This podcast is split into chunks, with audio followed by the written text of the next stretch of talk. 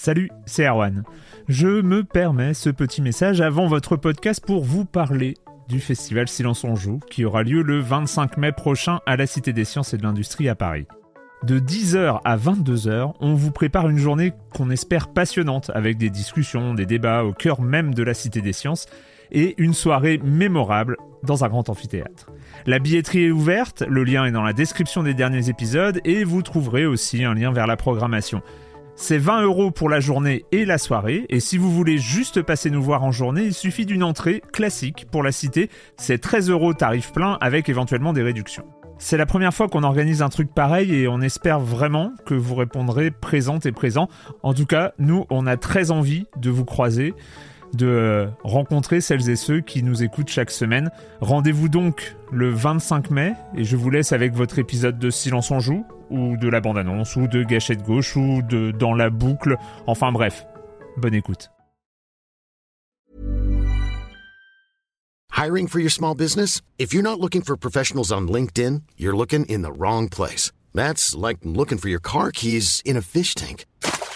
LinkedIn helps you hire professionals you can't find anywhere else, even those who aren't actively searching for a new job but might be open to the perfect role. In a given month, over 70% of LinkedIn users don't even visit other leading job sites. So start looking in the right place. With LinkedIn, you can hire professionals like a professional. Post your free job on linkedin.com slash people today.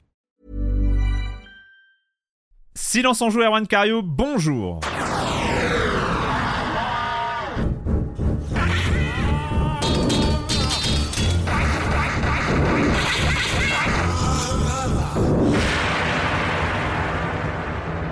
Au programme de ce 24e épisode de la saison 16 de Silence on joue, le deuxième de l'année 2023, nous allons parler de la chance du locataire, de Sport Story, de The Witcher 3, de Siberia The World Before et de Hello Neighbor 2. C'est-à-dire qu'on n'a pas des masses de jeux de 2023, mais c'est normal, c'est le début. Euh, on, va, on va recommencer à coller à l'actu euh, très très très très vite.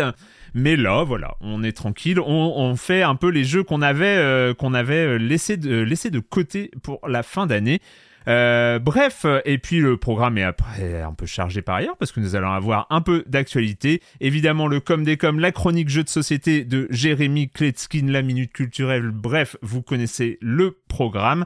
Mais je commence en accueillant trois de mes chroniques heureuses préférée, Julie Le Baron. Salut Julie. Salut, salut et bonne année à tous. Mais oui, bonne année Julie, c'est vrai. Bonne année. C'est ma première de l'année. Je suis très contente. Les ça va, les vacances, c'était bien?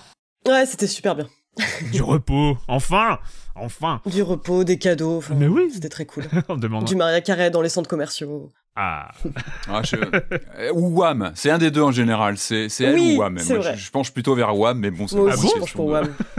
ouais, clairement, clairement il va falloir faire un karaoké, un de ces quatre quand même. Sur Wake Me Up, euh, ça va être bien, ça va être très bien. Euh, non, c'est Careless Whisper ou Wake Me Up euh, à Noël C'est ah Last Christmas Last, Christmas. Ah mais oui, bien sûr Bah ouais, Le tube inoxydable. D'accord. Et peroxydé. ça a changé ici. Hein. Patrick Helio, salut Patrick Ouais, salut Arwan, salut à tous. Bah bonne année aussi, je crois qu'on s'est déjà dit, mais bon, mieux, vaut deux fois qu'une, hein, donc euh, voilà. Exactement, on, a, on le dit jamais assez. On a perdu Julie, non On a perdu Julie ou c'est... Tudum. Tudum. Mais... Mais, mais... Ah oui. Enfin Mais... Mais vous avez, mais je ah, suis branché en filaire. Je comprends pas. Mon, ma connexion marche à la perfection et euh, vous avez frisé. Et voilà. C'est la faute de Discord. Euh, ok. Et Marius Chapuis. Salut Marius. Yo. Yo. On va commencer à, parler de l'actualité, évidemment. C'est ça le, c'est ça le programme. comme si j'avais besoin de mon conducteur pour le savoir. On va commencer avec toi, Patrick, avec, euh, avec des news de l'équipe de développement de Callisto dont nous avons parlé euh, en décembre. Callisto Protocol. Mm. Callisto Protocol. Alors décidément, quand ça veut pas, ça veut pas. Il y a rien à faire. Je pense que que l'équipe de, de, Striking Distance espérait qu'on parle de leur fameux jeu horrifique euh, qui devait mettre une fessée à Dead Space. Euh, en, je pense qu'ils espéraient qu'on en parle encore sur plutôt des bonnes, des bonnes, des bonnes latitudes, sur des récompenses qu'ils auraient pu prendre, sur les jeux de l'année, etc. C'est pas vraiment le cas en fait. On a plutôt euh, des, scandales à répétition. Alors, on avait parlé il y a, pas très longtemps, je crois qu'un des un des premiers mouvements, bah, c'était évidemment la qualité du jeu. Les, questions sur les DLC, aussi une partie des contenus qui avaient été déportés en, dans DLC, ça avait pas mal fait criser. Et puis là, le dernier sujet de friction en date qui n'est quand même pas des moindres. Hein. C'est un règlement de compte. En fait, on, comprend, on comprend que ce jeu, je pense qu'il a eu une production très compliquée très douloureuse en interne. Ça transpire de tous les côtés. On a plusieurs voyants. On avait eu déjà des, sorties de Glenn Schofield qui étaient euh, assez vindicatives sur le, pouvoir du crunch pour sortir un jeu en bonne et due forme.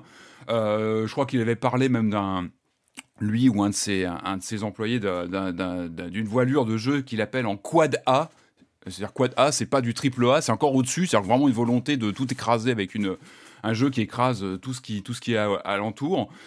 Alors, on sent qu'il y a eu des règlements en interne, on sent que ça a été compliqué sur la production, et ces règlements de, de, compte vont jusqu'au générique de fin, vont jusqu'au fameux défilement des crédits du jeu, où on a appris via un article de, Games Industry qui est signé euh, Brendan Sinclair, vous pouvez aller voir l'article en ligne, euh, qui, pointe le fait qu'une vingtaine de personnes auraient été écartées euh, du générique de fin. Alors, c'est pas rien, parce que c'est quand même... Voilà, c'est quand, on est dans, un générique de, jeu, bah, c'est aussi euh, bah, c'est une rétribution, enfin, c'est une, une sorte de, salutation euh, qui, permet de, figurer de façon noir sur blanc, si on peut dire, euh, dans le, générique d'une production. Alors une vingtaine de personnes auraient sauté de ce, générique de, fin, et, ce qui ressort de, cet article assez bien renseigné de Games Industry, puisqu'il y a des interviews d'insiders, de, personnes qui sont concernées, qui étaient dans le, qui sont dans le studio. Euh, qui explique donc qu'une vingtaine de personnes auraient été écartées et on sent euh, qu'il y a clairement eu du favoritisme, du copinage parce que c'est ces noms euh, qui ne sont pas cités au générique ont été choisis de façon visiblement très arbitraire. et d'après les comment dire les, témoignages qui, qui, sont cités dans le dans l'article, on sent que vraiment il y, a des, il, y a, des, il y a des traitements complètement euh, irrationnels des personnes qui sont euh, au générique ou ceux qui n'y sont pas. Euh, il y a une citation d'une personne qui explique qu'on peut comprendre qu'une personne qui ait travaillé juste quelques mois comme ça en externe puisse ne pas être citée éventuellement. Bah, à part que là, on parle de vraiment déjà. en interne. oui, en vrai. exactement. C'est pour ça. Et c'est ce que rappelle très bien l'article, c'est que tout ça est euh, euh, non pas légiféré, mais il y a un code de conduite. Hein, c'est le l'IGDA qui le rappelle que toute personne qui a travaillé euh, pour au moins une trentaine de jours, même des personnes freelance, doivent être citées au générique d'un jeu. C'est comme ça, et que là, on est complètement sur de l'arbitraire total. Et tout ça laisse encore une fois transpirer euh, une, euh, une, gestion du projet assez. Euh, on en avait parlé lorsqu'on a a traité de ce jeu dans Silence on joue. On, sentait que le jeu était était énervé. On sentait, ça se sent même manette en main que le jeu est vénère. Il part dans tous les sens et on, sent que la production. En fait, on a vraiment, moi, c'était le ressenti en y jouant. On sentait qu'il que le, la production même rejaillissait dans l'expérience de jeu. Et je pense qu'il y a eu vraiment une sorte de souffrance latente. Et on sent même dans la direction, en fait, que, que tous ces, ces, problèmes de, de finalement, jusqu'au point final, c'est-à-dire le générique de fin, quand tu arrives à la fin du jeu, où tu as normalement ces remerciements, ces crédits de toutes les personnes qui ont dû travailler dessus, il y a des manques, et visiblement des manques de personnes en interne. Et euh, ressort de ce papier euh, de Games Industry des des comportements assez étranges. Il y, a, un employé qui explique que c'est la première fois où il travaillait dans un studio où il apprenait comme ça d'un seul coup, on pouvait apprendre qu'une semaine après ou un mois après, une personne avait disparu euh, des effectifs sans trop comprendre, sans savoir pourquoi il était plus Mais là. Quelle horreur euh, À l'inverse. À l'inverse, d'autres disent qu'ils n'ont jamais eu de problème avec euh, Schofield ou autre, que il n'y a pas eu d'impact physique, enfin de, de relations tendues entre eux on sent qu'il y a beaucoup d'arbitraire. Voilà, moi c'est vraiment le mot qui ressort de cet article, c'est le côté arbitraire. Le, truc qui ressort aussi, c'est que quand tu en arrives à des extrémités pareilles, c'est pas que de l'arbitraire, c'est pas que du copinage, c'est une euh, des conditions de travail. C'est des conditions de travail qui se révèlent euh, sur ce genre de choses. Si on est face à une équipe dirigeante qui est capable, sur un coup de tête, de rayer des, euh, des, personnes des crédits du jeu, euh, imagine, alors que le... imagine les conditions de travail. C'est euh, c'est pas. Euh, c'est les privés de pouvoir montrer, donc ils ont travaillé effectivement sur un jeu. Enfin, je sais que c'est un sujet, un, sujet qui avait pas mal fait parler, notamment chez les traducteurs, mm. qui sont très rarement crédités dans les jeux vidéo et l'un d'eux, je me souviens, expliquait que il y a souvent de la place dans les, les crédits, par exemple pour parler des production babies, des animaux de compagnie de tel ou tel développeur.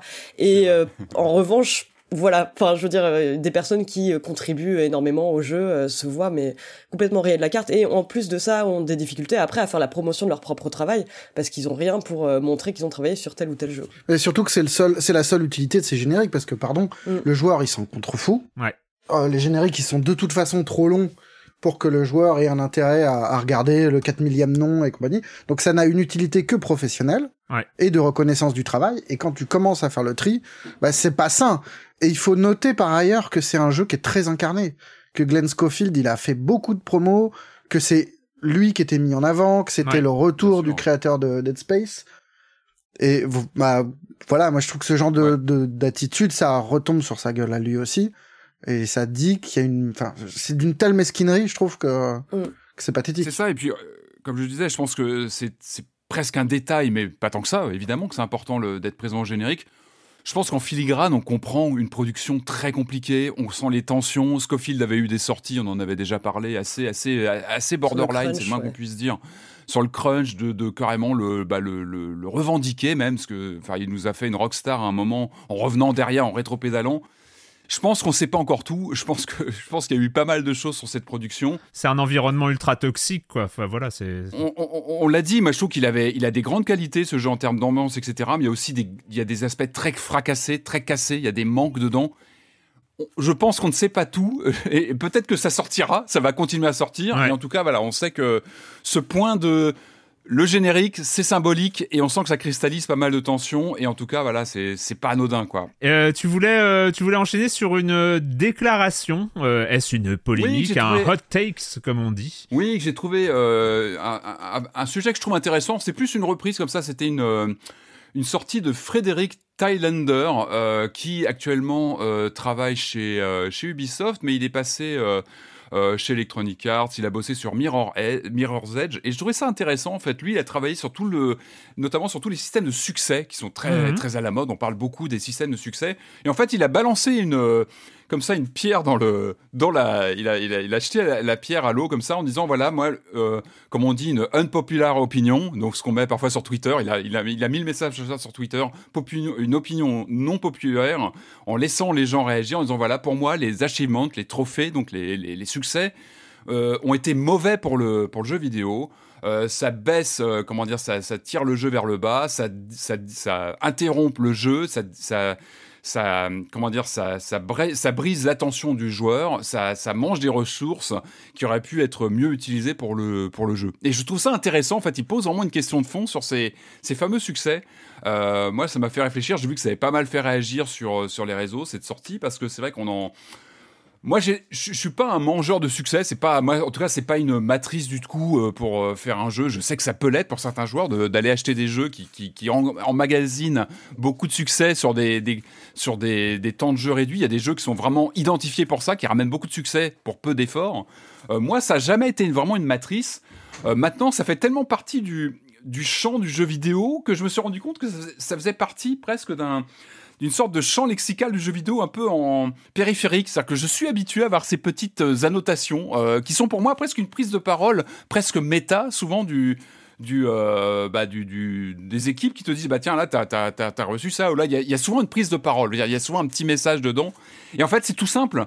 Euh, je l'avais jamais vraiment euh, intégré de façon euh, euh, consciente. Et je m'en suis rendu compte en, en, jouant sur Switch que ça me manquait en fait. Je tiens il n'y a, a, pas ces petits moments de presque de virgule euh, où le, les, on va dire l'équipe de développement t'envoie un petit message, une sorte de petite euh, euh, comme ça prise de parole en direct vers le joueur. Donc la question est ouverte, peut-être que ça peut ça peut faire réagir comme ça sur le Discord ou euh, entre entre joueurs. Je sais que c'est c'est une question qui revient souvent la, la, place du succès. En tout cas, lui, il jette ce pavé en la mare. Donc voilà, on perd du temps dessus, on perd de la Je t'avoue que j'ai du mal à voir où est-ce que, enfin. Je peux comprendre à la limite que du côté des joueurs, il y ait un, un système de rétribution encore un euh, qui qui soit pas forcément nécessaire, mais euh, mais de là à dire que, enfin d'après ce que je comprends, c'est que ça nuit au jeu vidéo et à son développement.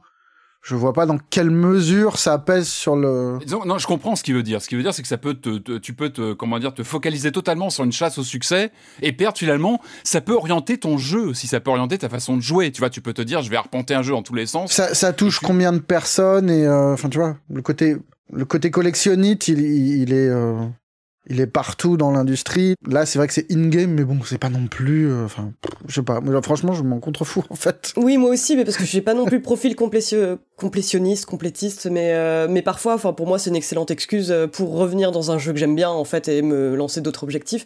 Mais il y, a, y, a, des studios qui ont pris position sur le sujet. Il me semble que c'est IO Interactive, eux, qui disaient que pour eux, bah, les succès, c'était justement un vecteur enfin quelque chose qui donnait envie aux joueurs d'explorer un petit peu plus et d'expérimenter un peu plus. Et dans ce cas-là ça me dérange pas. Effectivement quand c'est des succès ou dès que tu fais un geste surtout pour le coup c'est c'est c'est bien adapté à Hitman où tu peux avoir envie de trouver toutes les morts et tous les machins et je pense que ça peut réellement servir certains jeux. J'ai souvent remarqué que ce sont les moments où les équipes, alors je sais pas si c'est une personne en général qui travaille précisément là-dessus ou si c'est euh, c'est plus euh, concerté, mais c'est souvent là où il peut y avoir des pointes d'humour sur des jeux qui sont pas forcément humoristiques.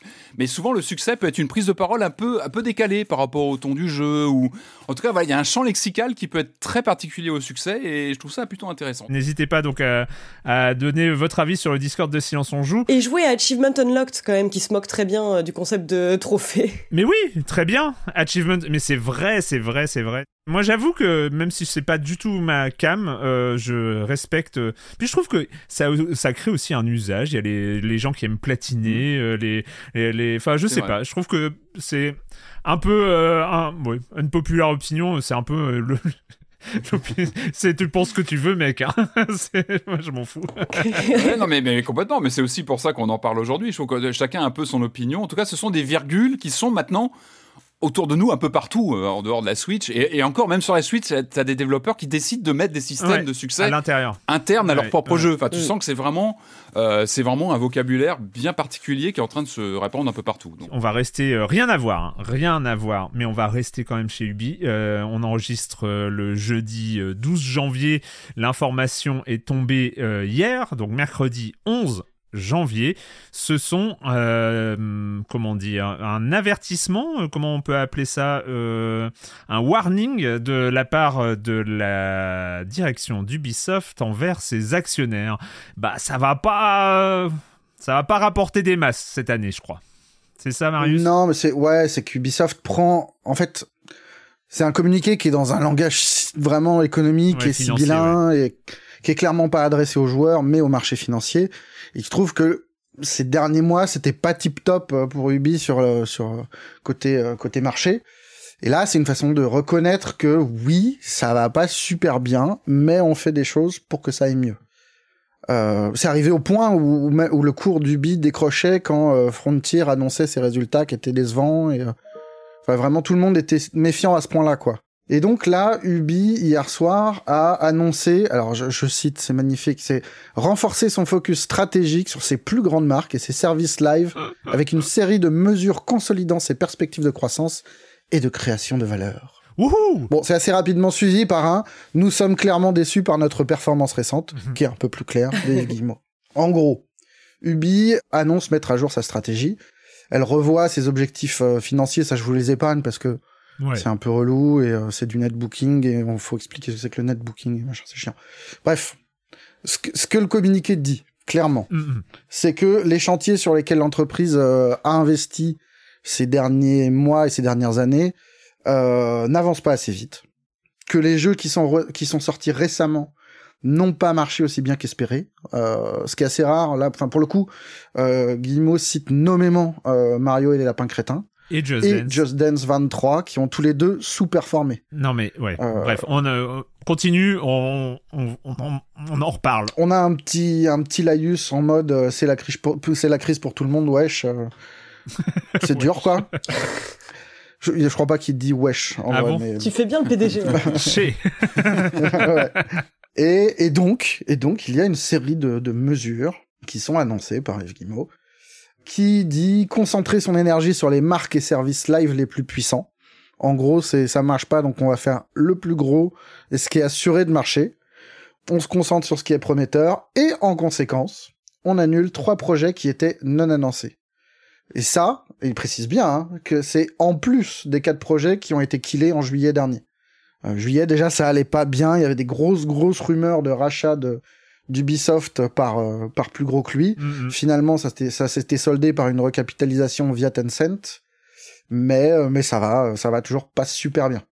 Du coup, on se retrouve avec des situa- avec une situation un peu ubuesque où on a d'un côté euh, des flopées d'annonces d'Ubi qui plutôt qu'annoncer un Assassin's Creed va annoncer un grand Assassin's Creed et euh, trois expériences à côté dont on connaît pas exactement la nature et l'ambition et on peut y repasser côté lisibilité et après on a des flopées d'annulation de trucs pas présentés Ouais, et voilà. du coup il y a un moment où peut-être juste sur cette question hein, des projets euh, qu'il est il y a juste besoin d'un petit peu de simplicité d'un petit peu d'humilité et, et d'être clair juste à, à- à l'égard des joueurs quoi de Ouais. dire nos gros projets c'est ça Ouais. voilà c'est ça qui est annoncé et les autres trucs procéder calmement en fait parce que là on arrive à une situation où on a vraiment même en, en cherchant un petit peu on a du mal à identifier ce qui est encore actif chez Ubi, ce qui est encore euh, destiné à sortir et ce qui est euh, juste repoussé ou et de ce qui est killé. Dans les repoussés, il y a le triple lol de l'annonce de Skull and Bones. Ouais. Euh, alors j'ai trouvé ça mignon, mais jeuxvideo.com euh, a compté le nombre de, de, donc de reports. De report, Ils en ouais. sont à 6, Waouh. Ah la vache. qui est quand même pas mal. Et surtout pour un jeu qui était euh, annoncé en 2017 et qui, qui semblait être une bonne idée. C'était un exemple de mutualisation Ouais. d'assets où on se disait ah bah les mecs ils ont un, jeu- un, un mini-jeu de bataille navale dans Assassin's. Creed, ils vont en faire un vrai jeu standalone. C'est pas bête, c'est pas compliqué à faire. Il y a moyen d'avoir deux trois idées en plus et bim bam boum on le sort. Bah non. Et le, le jeu, il va sortir, il va avoir tous les, les spotlights sur lui, tu sais. Quand Mais il non, mais- On est un peu curieux de Skull and Bones. On est un peu curieux, mais on n'est pas. non, on est un peu fasciné mais mais on n'a pas vraiment Voilà, envie d'y jouer encore. ouais. Ça peut que mais l'avantage c'est qu'il peut plus que nous surprendre en bien. Oui.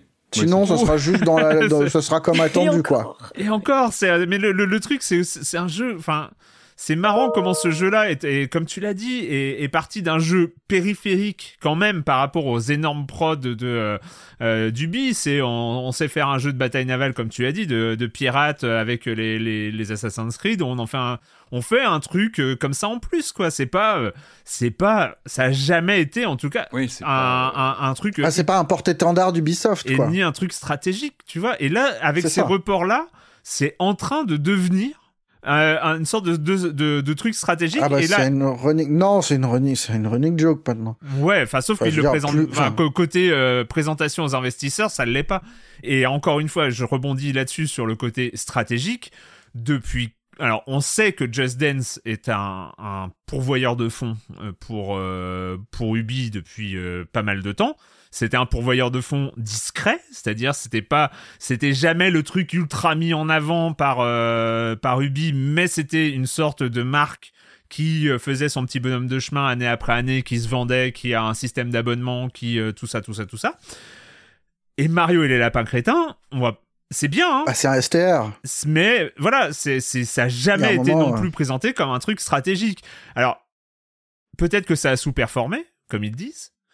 De là, enfin, c'est pas là le problème, quoi. On est d'accord. Le problème d'Ubisoft, c'est que c'est un paquebot, il y a, il y a plus de capitaine. Enfin, c'est. Sur la question de Just Dance, alors je, je suis pas l'expert que tu es et le grand client que tu es de, de Just Mhm. Dance, mais il me semble qu'il y a un moment où les, les deux économies du jeu sont incompatibles.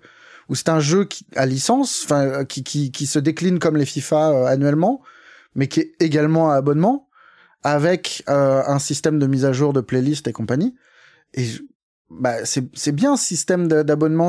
On imagine que ça rapporte des sous régulièrement et compagnie, mais est-ce qu'on a vraiment besoin d'acheter le 23 quand on a le 22 Ah, écoute, moi, je suis, euh, je suis toujours sur euh, Just Dance 20. Donc, euh, avec, euh, avec un Ouais, mais toi, t'es attaché à la, ki- toi, t'es attaché au Kinect, non? Je suis alors voilà, moi je, je trouve C'est que le, je suis très Kinect pour jouer à Just Dance, donc euh, je suis, il est euh, il est j'ai encore ma Xbox One euh, branchée avec le Kinect euh, sur, sur la télé. Et euh, et on est à- enfin moi je suis abonné à- au Just Dance Unlimited, donc avec euh, mise à jour euh, mise à jour des playlists.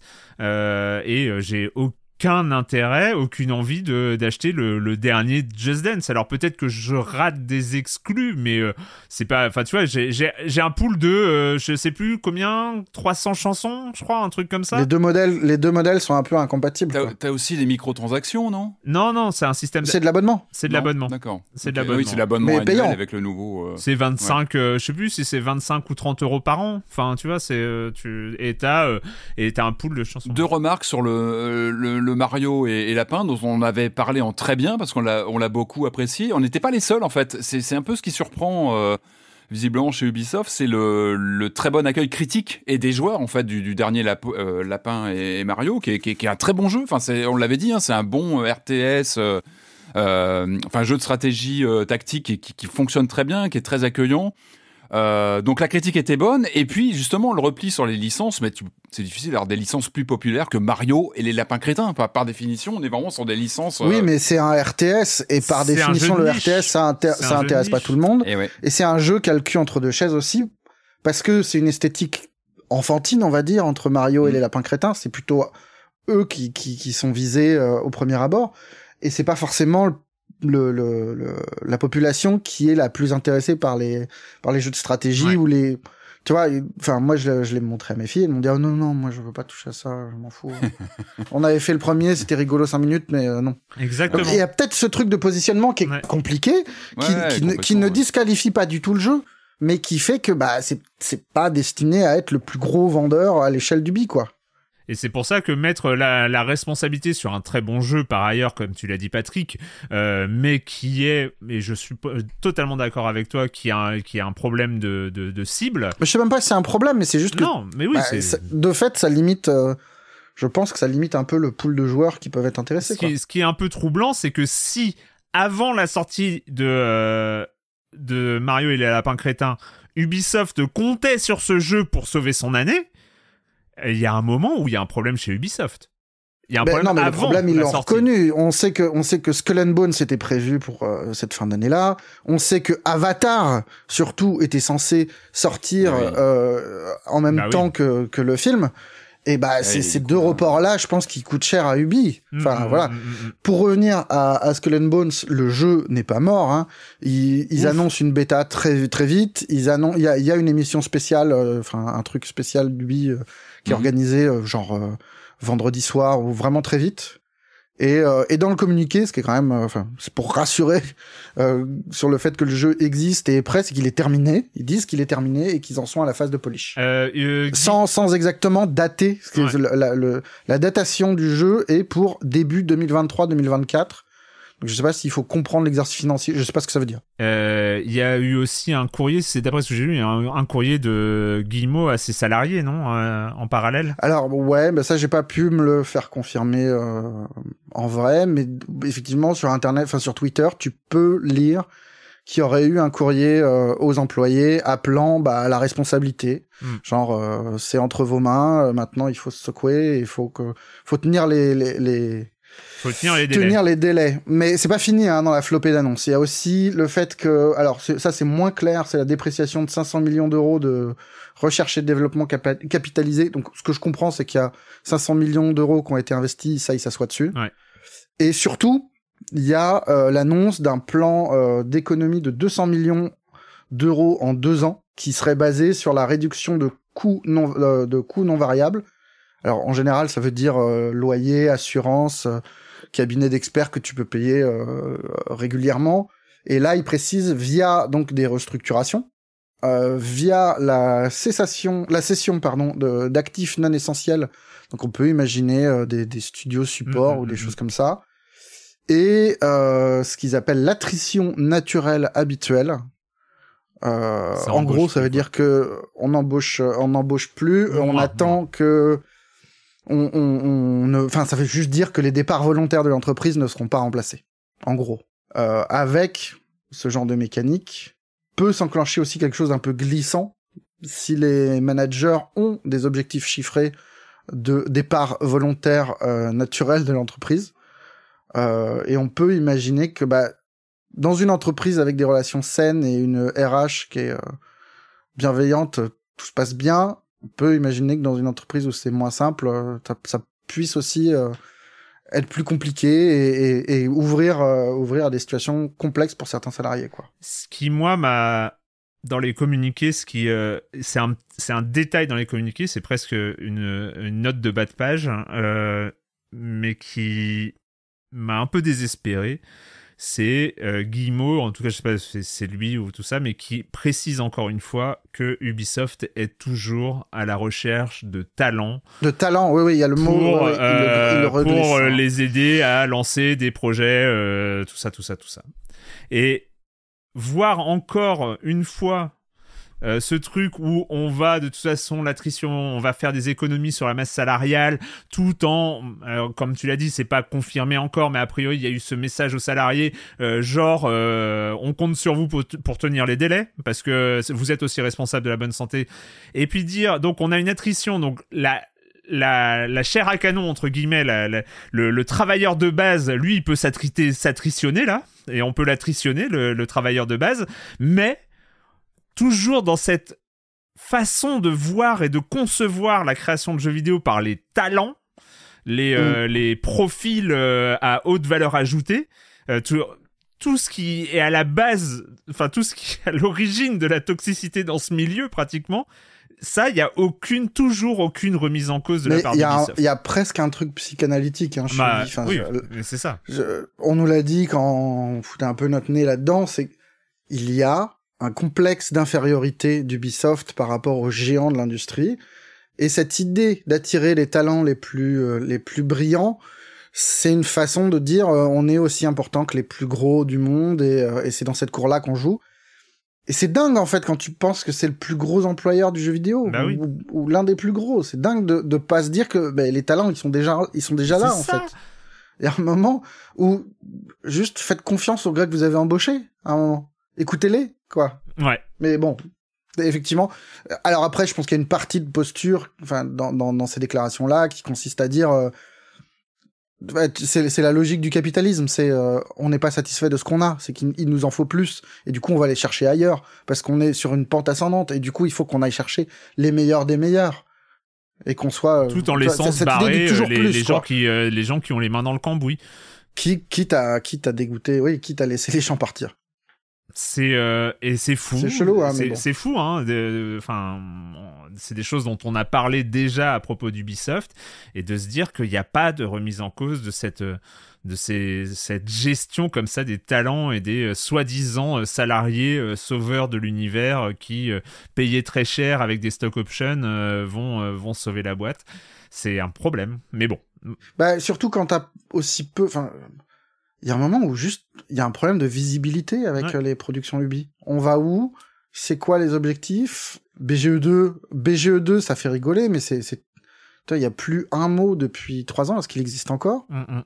Je sais pas. Mais on a, on a envie, on a envie de rejouer à des jeux Ubisoft. Euh, enfin voilà, il y a, il y a, je pense que il y a il y a des choses euh, en, attente, tu vois. Enfin, il y a, y a, une attente des joueurs aussi, mais comme tu as dit, il faut être clair, il faut, faut, faut se remettre. Bah, et puis on a euh, envie surtout de jouer à des jeux Ubisoft qui ont de l'ambition, pas juste qui, qui, qui, ont de l'ambition pour, euh, pour, enfin, merde, c'est quand même une grande, enfin, une immense entreprise. Mm, mm. Il y a un moment où ils devraient définir euh, les, les, le cap pour le jeu vidéo, au moins pour, pour les triple A et les quadruple A et euh, ça fait combien de temps qu'on n'a pas vu un jeu Ubi où on, reste en se disant bah ouais ça c'est une direction, ça c'est c'est un truc nouveau pour l'industrie et et, globalement je pense pas faire, hein. ils ont su le faire et globalement je pense pas que ça soit lié aux employés, c'est c'est des caps que tu fixes et il y a un moment où Pareil, enfin, d'ailleurs, j'ai pas replongé mon nez là-dedans, mais on, la question des, des VP et de, l'éditorial, euh, enfin, j'ai l'impression qu'il y avait déjà des mouvements euh, post euh, post remplacement euh, de crise, quoi. Ouais. Ah ouais. Bah, on n'a pas l'impression que c'est une entreprise qui est sur de bons rails, quoi. Non, c'est. Enfin, c'est en tout cas l'image que ça laisse. On va terminer cette séquence de news avec avec une annonce et puis puis voilà, c'est c'est un truc, un événement caritatif à venir fin février. Euh, à suivre en tout cas, Julie. Ouais, ça s'appelle euh, Furax. Euh, J'aime bien le nom. J'aime beaucoup le nom.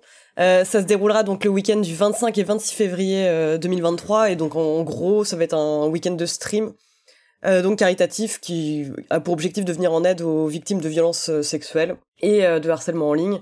Et donc c'est un projet porté par notamment trois streameuses donc dont les noms ont été annoncés, donc à savoir Jules, Nathalie et Maudie. Et voilà, donc je sais le, que le trio qui est qui voilà. Le trio gagnant. Le trio gagnant. Et, bah, elles ont un site on est furax.fr et euh, je crois, enfin, euh, le site indique qu'elles sont encore à la recherche de sponsors euh, justement pour donner un peu plus d'ampleur à l'événement.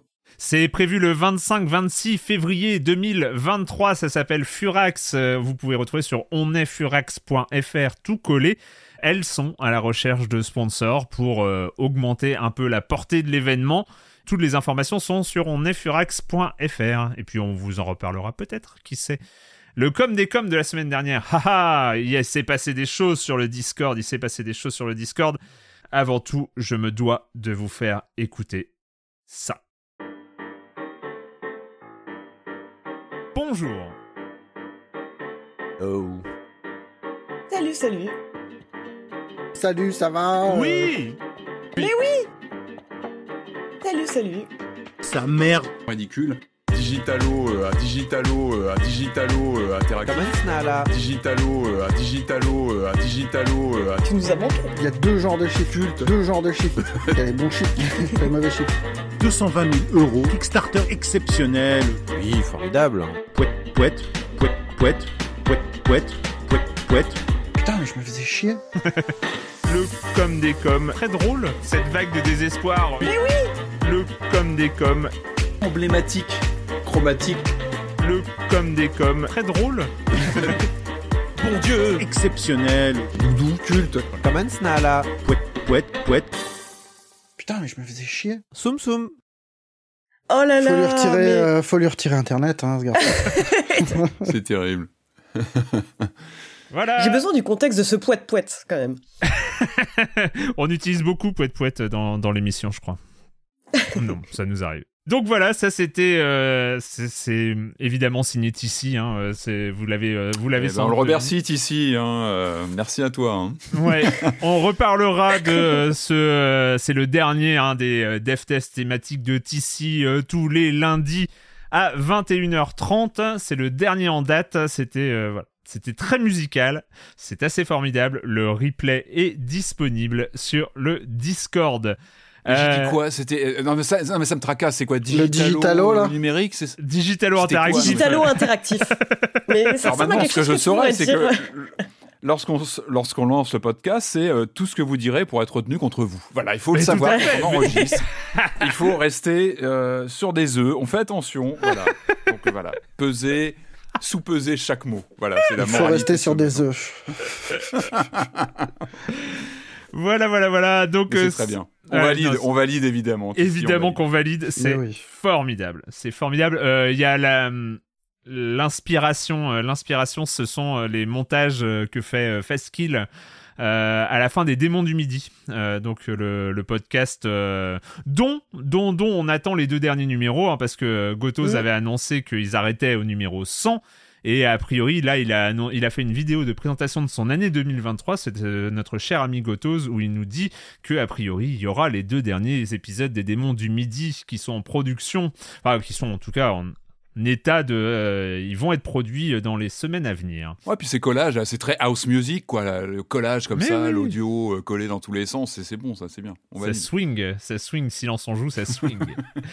Euh, le com des com euh, plus, euh, plus classique de la semaine dernière, on commence avec Val 0200. La, la discussion sur Ixion m'a fait penser au principe d'agentivité des joueurs et des joueuses. Je ne le connais, je le connais parce que je suis souvent maître de jeu dans des jeux de rôle sur table. Euh, je suis pas dev et je n'ai pas joué à Ixion, mais euh, pour que mes joueurs, mes joueurs et joueuses sentent qu'ils et elles ont un réel impact sur l'histoire, je pense qu'il faut leur donner suffisamment d'informations pour qu'elles, ils et elles puissent anticiper les conséquences de leurs actions. Pas toutes les conséquences, mais au moins avoir une idée de l'échelle, de la magnitude, la force ou la portée des conséquences, les fameux coups de semonce dont parle Corentin à la fin. Si les conséquences ne correspondent pas à mes actions, si elles, sont, si elles sont tirées par les cheveux, ou si les conséquences sont graves parce que le jeu me cache des informations ou me les apprend trop tard, alors en tant que joueur, je me sentirais floué.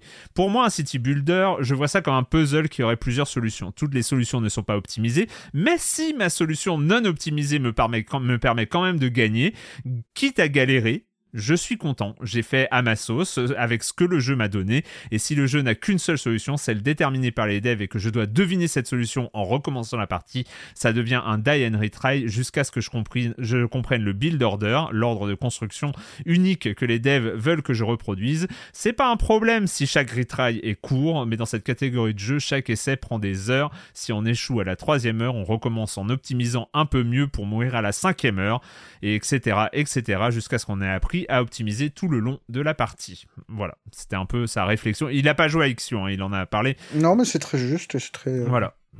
Avec le problème de, de- du, coup de- de- du réglage du coup de semonce dans un STR ou dans un City Builder, ou si c'est trop transparent, ça rend le jeu très facile. Ouais. Et, euh, et si c'est trop opaque, et ben on se prend le mur. C'est hein. ça. Et euh, je prends le, aussi le commentaire de Bird euh, qui nous dit pas mal de gros jeux attendus cette année. Oui, la semaine dernière, on a fait les attentes 2023. Mais finalement, c'est davantage les indés que j'attends cette année. Comme Marius, j'attends beaucoup d'Ecarnation, sur lequel j'avais lu un papier intrigant dans JV. Et Yann François avait également fait un retour enthousiaste lors de la Gamescom, mais pas annoncé pour 2023 pour l'instant. Et j'espère que la semaine prochaine, J'espère que la semaine prochaine, donc c'est-à-dire cette semaine-là, là, maintenant, alors qu'on parle, j'espère que la semaine prochaine, on aura également les attentes de Julie, dont je me sens souvent proche des recommandations.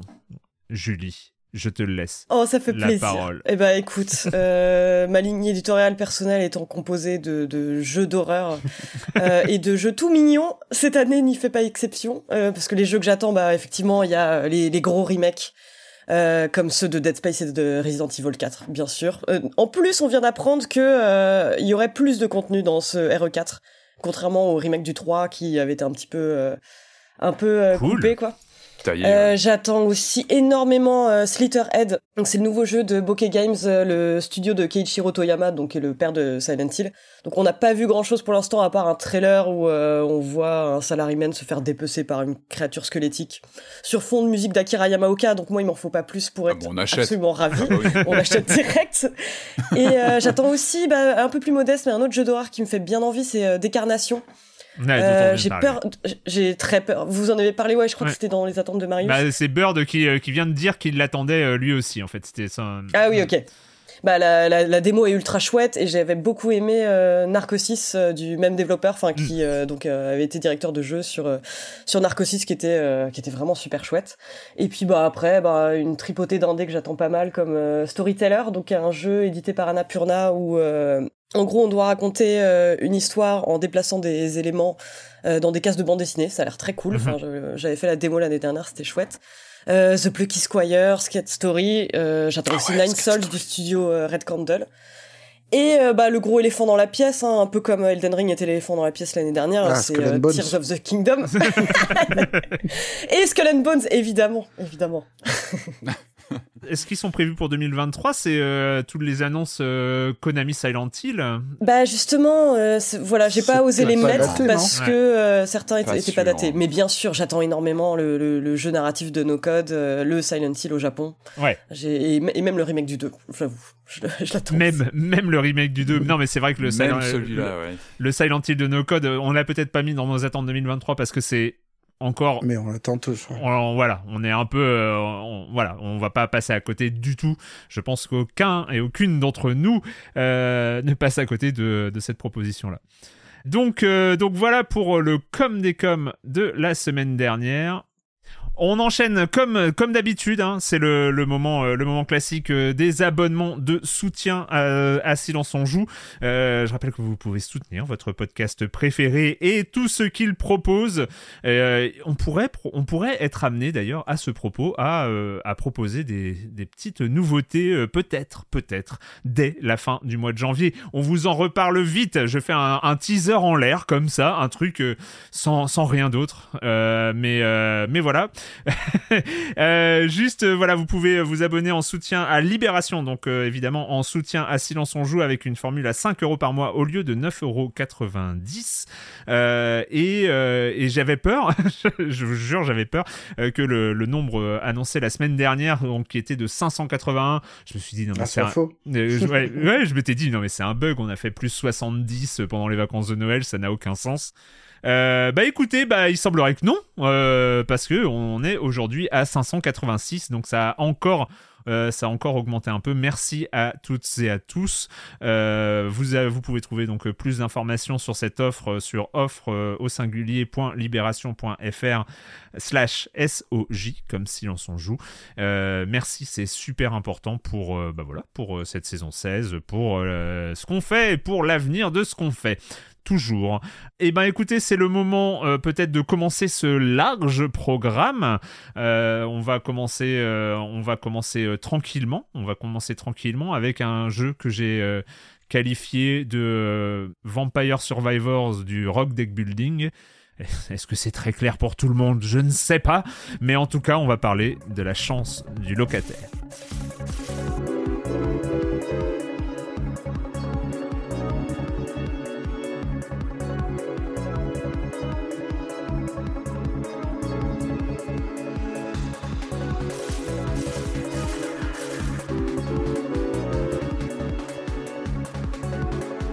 La chance du locataire, jeu qui euh, jeu de 2023. J'ai dit qu'on on faisait du rattrapage 2022, mais non, celui-là il est sorti, je crois, le 6 janvier 2023. Il est sorti d'early access. Il était donc, euh, ça veut dire qu'il était en early access avant. Je dois vous avouer qu'il était totalement sous mon radar. Je ne n'en avais jamais entendu parler euh, auparavant. Et puis, et puis, euh, bah, c'est ce que je fais de temps en temps, c'est que je vais sur Steam, je regarde les jeux, euh, les tendances, les meilleures ventes, les nouveautés et tendances, etc. Et, et, et euh, la chance du locataire ou Luck to be landlord, donc qui est un peu la chance du propriétaire en VO. Ouais, les deux, les deux finalement sont euh, les, les, les deux sont Il est orienté le titre, hein. Il, a- il est orienté le titre. Il y a une, une orientation euh, selon la traduction. Et, et voilà, C'est oui. jamais neutre. il est, il est, il est jamais neutre. Euh, pourquoi, pourquoi je l'ai essayé? Bah, D'une part parce que c'est toujours intéressant. C'est euh, de- bon.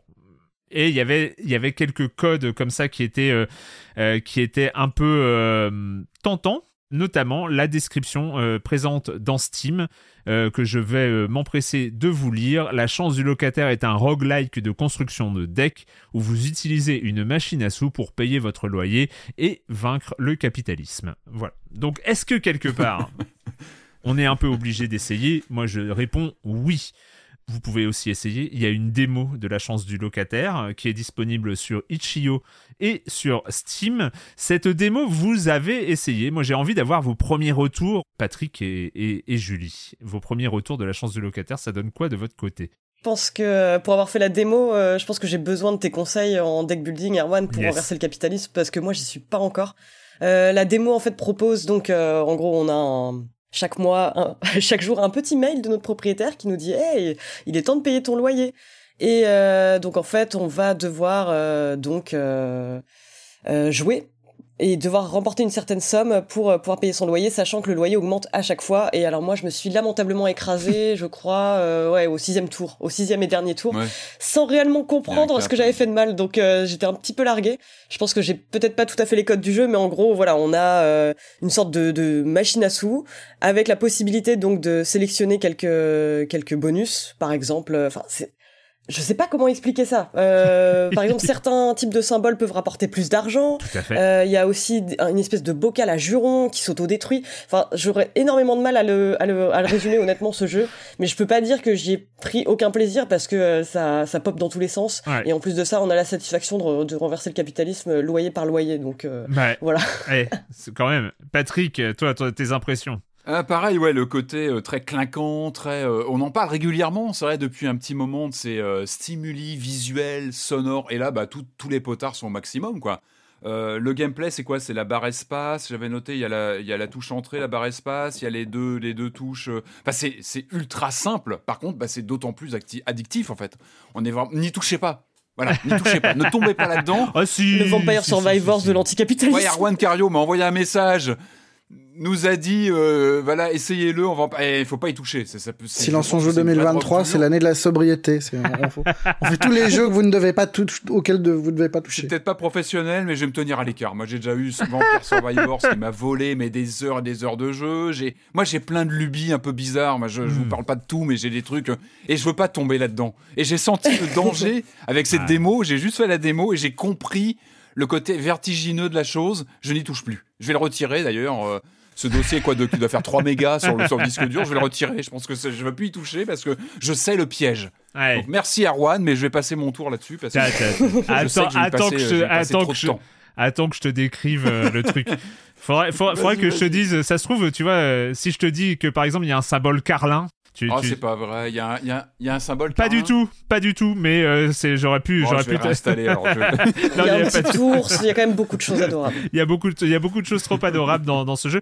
Euh, juste pour un, peu de, un peu de contexte. Donc c'est un jeu euh, qui a été développé par une seule personne qui s'appelle Dan Dilorio, euh, sous le, qui est connu, enfin qui, qui, qui agit sous le nom de son micro studio qui s'appelle Trampoline Tales.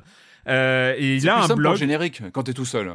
On parlait des génériques tout à l'heure, c'est quand t'es tout seul, c'est plus simple en général. Il a, il, a fait, un, il a fait une, note de blog qui est assez amusante en fait où il raconte un peu l'origine story de euh, de la chance du locataire. C'est, il raconte que quand il était gamin, il adorait jouer aux jeux virtuels de machine à sous sur l'ordinateur de, de son père et en fait il avait comme ça cette fascination sur relancer la machine, gagner des sous, euh, voir les compteurs s'affoler, etc.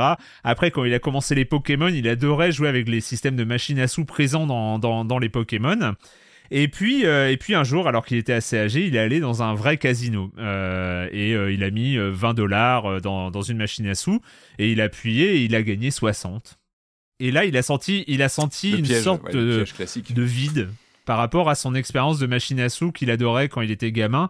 Il et, et, il s'est fait la réflexion de bah, dès qu'on met de l'argent ça enlève le fun en fait. Ça enlève, euh, ça enlève le fun du système. Et, euh, et en fait, avec ces 60 dollars, il s'est dit bon non mais ça sert à rien. Euh, soit j'arrêterai alors que la logique c'est d'arrêter. Hein. Quand on a gagné au jeu d'argent, il faut, il faut tout de suite arrêter, autrement on, se fait avoir. Et il a dit je vais continuer à jouer. Soit je finis à zéro, soit je finis à un million de dollars. évidemment, il a fini à zéro parce que c'est, mais c'était pour essayer de retrouver le, le, fun initial. Il retrouvait pas le fun des versions jeux vidéo en fait. exactement, exactement. Du, côté euh, gratuit du jeu vidéo finalement. Exactement. Et en fait de cette de cette expérience, en fait, il a voilà cette quête de retrouver un peu le plaisir un peu innocent euh, qu'il avait euh, dans sa jeunesse face aux machines à sous et à ce système de, machines à sous. Et donc il en a fait la chance du locataire. La chance du locataire, c'est effectivement un système de rock deck building.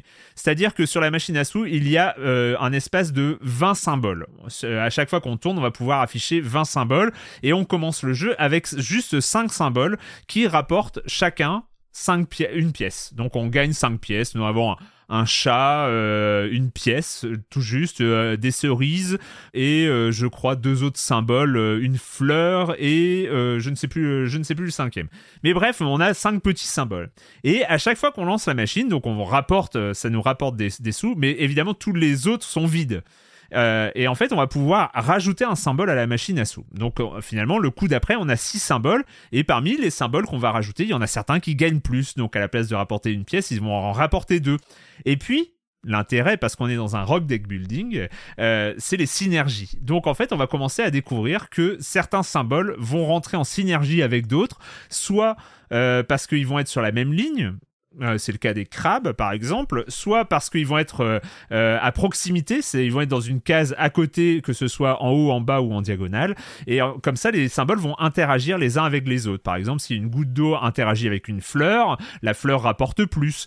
si le chat interagit avec une bouteille de lait, il détruit la bouteille de lait, mais il rapporte 10 pièces, ça rapporte 10 pièces, etc. Ça, c'est les premières interactions qu'on découvre. Et évidemment, on a 5 jours pour payer un, un loyer de 25 pièces. Donc le premier tour est simple parce que euh, par défaut, même si on rajoutait pas, on aurait, euh, la, somme. Mais la deuxième fois, bah, on a 5 jours pour gagner 50, puis on a 5 jours pour gagner 100, puis on a 6 jours pour gagner 150, etc. Ça monte, ça monte, ça monte jusqu'à 677. Et euh, comme ça, de plus en plus, sachant que à chaque fois qu'on paye son loyer, on va avoir à choisir un objet bonus euh, qui va comme ça, à la manière des reliques de Slay the Spire ou de tous les autres systèmes, euh, gérer d'autres synergies, avantager d'autres synergies, avantager tel type de carte ou de symbole, comme c'est le cas ici. Et évidemment aussi, ce qui est la base du deck building, c'est et, je pense que tous les gens qui sont accros le, le, savent, c'est la mécanique la plus importante du deck building, c'est retirer des cartes. C'est parce qu'il faut optimiser son deck building parce que sur la machine à sous, il n'y a de la place que pour 20 symboles. Évidemment, on a tenté de rajouter, rajouter, rajouter, euh, trouver un meilleur symbole, mais rajouter des symboles, ça veut dire que les 20 qui vont s'afficher, et eh ben ça va être random par rapport aux 40 que tu as en stock. Donc il faut essayer d'optimiser son deck le plus possible pour sélectionner les pour que ce soit les 20 qui sont intéressants qui, euh, qui s'affichent. Donc on va pouvoir avoir la possibilité de retirer euh, des symboles, mais ça se gagne, c'est difficile, etc., etc. Bref, tout le système est méga efficace avec cette euh, nouveauté qui est euh, un, tirage qui est immédiat. C'est-à-dire on n'a pas de combat, on n'a pas de monstre à combattre avec, son deck, on n'a pas de, euh, de truc. C'est que le deck, il est efficace dès son affichage le deck s'affiche, on voit le résultat, c'est le nombre de pièces qu'on va gagner.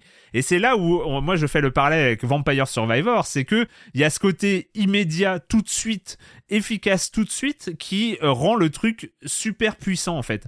Avec, c'est assez marrant, c'est euh, le, parallèle et il faut le, signaler, c'est que euh, Lucas Galante, le créateur de Vampire Survivor, était avant ça avant de se lancer dans Vampire Survivor, qu'est-ce qu'il faisait ce bon monsieur? Il fabriquait des machines à sous. Pour l'industrie du jeu d'argent, évidemment. Et c'est de cette expérience de machine à sous euh, pour l'industrie du jeu d'argent qu'il a fait et il a réussi à construire Vampire Survivor avec tout ce dont on avait parlé avec Corentin sur le high candy, les trucs qui pètent de partout, les étoiles, les étincelles, euh, quand on ouvre des coffres, ça fait euh, des, trucs de folie avec des sons bien spéciaux. Et donc c'est un peu cette, c'est, ce double truc, c'est quelqu'un qui sait comment fonctionnent les machines à sous pour l'industrie du jeu, certains l'autre qui ne qui fait un, un, jeu de machines à sous mais parce qu'il déteste les machines à sous qui sont dans l'industrie du jeu. Et finalement, il y a comme ça un parallèle qui est, qui est intéressant. Tout ça pour dire que la, la, la, chance du locataire est marche super bien et d'autant mieux que les symboles sont drôles. C'est que moi, j'ai gagné comme ça une des parties les plus épiques. Ça a été un deck euh, orienté euh, chat-lapin, tendance diamant. Et en fait, il y a, comme ça des builds qui sont, mais rien que nommer les builds de ta machine à sous, c'est drôle quoi. Euh, tu fais euh, un deck, euh, un deck chouette lune avec un, bonus Madame Fruit. Enfin, tu vois, c'est il y a, comme ça des, des, des, et en plus qui relève de la vraie stratégie. Hein, c'est il y, a, y a comme ça des, des symboles qui vont s'améliorer, qui vont bouffer les autres symboles, mais qui vont augmenter leur valeur il y a, plein de petites stratégies. En gros, ce qui est fort avec la chance du locataire, et je vais m'arrêter là, mais c'est que tu as tout t'as vraiment toutes les mécaniques centrales du, rock deck building. Il a tout compris en fait. C'est beaucoup plus simple qu'un Slay the Spire, c'est même ça joue pas dans la même cour et il y a ce côté mais mais il y a ce côté 20 étages. En fait, le grosso modo, euh, si tu bats ton propriétaire une fois, tu vas euh, grimper d'un étage et il va y avoir euh, ça va augmenter les loyers d'un des niveaux par exemple jusqu'à le au huitième niveau. Il faut battre huit étages et là tu vas commencer à voir apparaître des croix sur euh, sur ta machine à sous. C'est les, les croix célèbres des machines à sous qui rapportent rien. Euh, donc euh, qui vont comme ça euh, te, te, faire des malus. Tu vas avoir plus de plus de difficultés à retirer des symboles.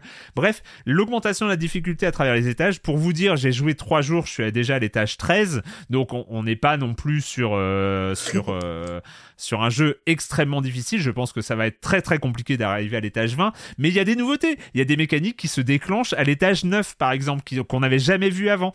Et donc il y a vraiment une vraie profondeur de jeu. Il y a un nombre de symboles et d'objets totalement délirants de se dire que ce mec a fait ça tout seul, c'est absolument dingo. Et voilà, le jeu coûte entre 9 et 10 euros. Je trouve qu'il les vaut parce qu'il est vraiment quasi parfait. Tu as évoqué, juste Patrick, je finis là-dessus sur la. J'ai une question importante. Est-ce que, est-ce que ça t'a permis d'échapper à Marvel Snap? Un peu. C'était, voilà, je voulais te poser la question, le fil rouge. Euh, j'ai un fil rouge. Ou est-ce qu'on est en train de te perdre complètement dans, dans les stimuli Ouais, ouais. Et c'est totalement revendiqué. On sent qu'il est bien comme ça. Moi, je, je le laisse faire parce qu'on sent qu'il s'éclate, Erwan. Là, donc. Euh. Mais euh, non, non, pour vous dire que c'est un excellent. Euh, enfin, c'est un excellent quick quick rock deck builder en fait. C'est, je sais pas comment le dire, c'est un, un, je sais pas si on peut dire, c'est un, un fast, un fast rock deck building. Et, et pour le coup, euh, vraiment euh, bravo, euh, bravo à, au créateur parce que euh, il, est, il a vraiment réussi son. Est-ce qu'il peut, est-ce qu'il peut initier au euh, au deck building pour toi? Est-ce qu'il est assez facile d'accès pour qu'on puisse, ça Oui. être un point d'entrée au genre Oui, par oui, exemple? oui, parce qu'en Parce fait, qu'il est tous assez, les, oui, il est assez entraînant. les, tec- les textes sont euh, d'une part très euh, explicites. Euh, on te dit avec quoi ça synergise, avec quoi. euh, et puis en plus, il y a un côté naturel où tu fais, euh, tu fais un deck euh, Oui. poule, euh, tu fais un deck poule avec euh, l'œuf euh, qui va se transformer en poussin, qui va se transformer en poule, qui va pondre des œufs et donc euh, qui va remplir, qui va optimiser tes trucs. Après, euh, si t'as l'avantage poulailler, euh, tes poules euh, rapportent plus d'argent. et puis, euh, enfin voilà, c'est. imagé tout de suite. hein. Mais c'est tout de suite imagé. euh, Enfin, Ouais. c'est c'est c'est c'est assez c'est assez parfait en fait pour vous. le dire. deck Et, building et pour sur la nuls, en fait. question du, de la destruction du capitalisme, euh, elle est où? Parce que là, pour l'instant, je vois plutôt le côté on invente le loyer évolutif façon subprime. Mais c'est que le ça but- fait un le- peu le- peur, quoi, parce que plus le- que. Non, mais parce que le Avec but, une euh, inflation. euh, en fait, on le but c'est de on combat son propriétaire en fait. Je veux pas vous Mhm. spoiler euh, la deuxième partie du jeu qu'on débloque euh, à, à partir du niveau 9, mais euh, il y a une vraie bataille euh, contre, euh, contre les propriétaires au bout d'un moment. Contre Landy Et, McLenlord. et- et surtout, on a, on a aussi le soutien d'un groupuscule euh, qui nous appelle Camarades. Jeudi noir. Ouais, ouais, ouais, on a un peu, voilà, exactement, on a un peu le, le- le soutien d'un d'un groupuscule qui nous amène des avantages chaque tour au bout d'un moment et, euh, et voilà, qui est euh, contre, euh, qui nous aide dans notre lutte contre le capitalisme. Voilà. Ça s'appelle La chance du locataire, c'est entre 9 et 10 euros sur Itch.io et sur Steam. Surtout, n'hésitez pas, euh, il y a une démo, euh, comme vous l'avez dit, il y a une démo qui est euh, disponible. On va continuer à parler des jeux vidéo, mais comme à notre habitude et toujours avec le même plaisir, c'est le moment d'accueillir Jérémy Kletskin et sa chronique Jeux de société.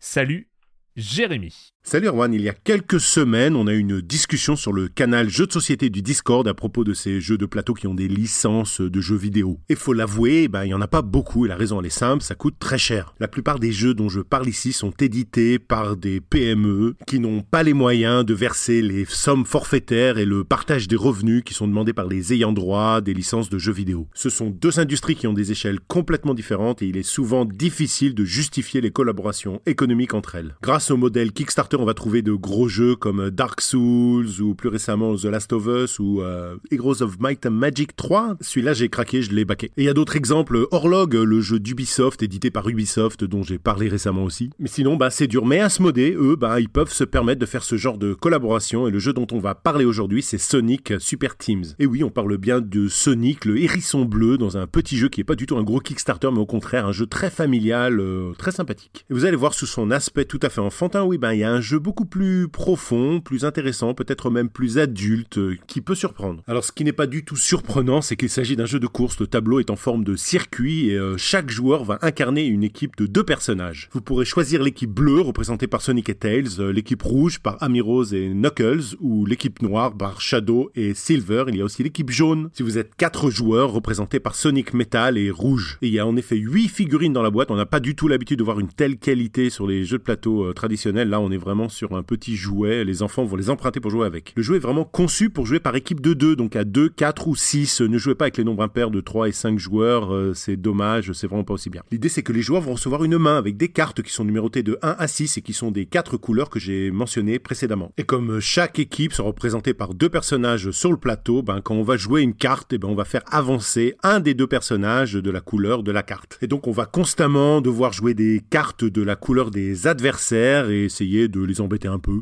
Au mieux de pas trop les arranger, au pire de les balancer dans des pics, dans des fosses ou les faire arrêter en plein milieu des loopings, évidemment, ils repartent en arrière. Le plateau est en 2D. hein. Alors ça peut faire penser au principe des euh, jeux de course comme Jamaica ou alors euh, comme euh, Downforce et Camel Up où on doit parier. Oui, parce que là aussi il y a le principe de faire avancer tous les personnages éventuellement, mais favoriser celui qui nous arrange le plus. Évidemment, il y a des cartes qui vont permettre de booster le personnage, de d'éviter les pièges, d'aller un peu plus vite. Il y a aussi les trampolines qui font référence à ce qu'on retrouve dans le jeu vidéo. Enfin voilà, donc Sonic Super Teams, c'est un jeu vraiment très fun. On ne peut pas y jouer vraiment avec les petits enfants parce qu'on se fait des coups bas, mais à partir de 7 ans, tranquille. En tout cas, les règles elles sont simplissimes. L'auteur Max Gerchambault de 2 à 4 joueurs pour des parties d'environ 20 minutes. C'est chez Zygomatic Game, qui est le studio appartenant à l'éditeur Asmodee et qui gère les licences comme Double, Jungle Speed, Perudo. C'est le grand grand public et moi je suis pour pour des jeux qui ont cette combo, cette qualité basée sur une grosse licence et avec une telle réalisation. Entre le JDS et le JV, parfois on peut arriver à s'entendre. Bye bye. Bye bye Jérémy, à la semaine prochaine. C'est euh, assez rigolo. Euh, Sonic euh, dans le dans le dans, le côté jungle speed et tout ça, ça se trouve ça va prendre, ça va devenir un jeu majeur grand public. Merci en tout cas pour pour cette chronique. À la semaine prochaine.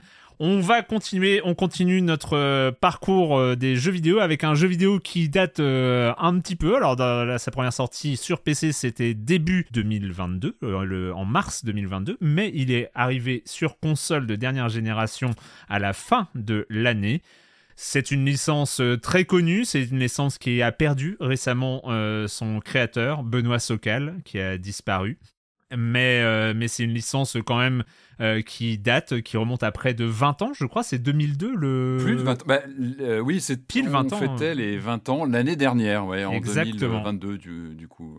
C'est le, le, premier, moi je l'aimais beaucoup, mais bon, bref, on va être amené à en reparler. On va parler de Siberia, The World Before. Cet endroit a quelque chose de sinistre. Ma mission consistait à vous guider jusqu'ici, vous et votre expédition, mais pas à participer à vos recherches saugrenues. Je doute que vous ayez pleinement conscience de la gravité de la situation. Nous ferions mieux de ne pas trop tarder à quitter la montagne, sinon nous n'y survivrons pas. Promets-moi d'être très prudente. Siberia The World Before, on retrouve Kate Walker, l'héroïne de la saga Siberia, l'héroïne de cet univers à base de mammouth et d'automates, parce que c'est ça, le, et non pas de mammouth automate, c'est, c'est n'a rien à voir.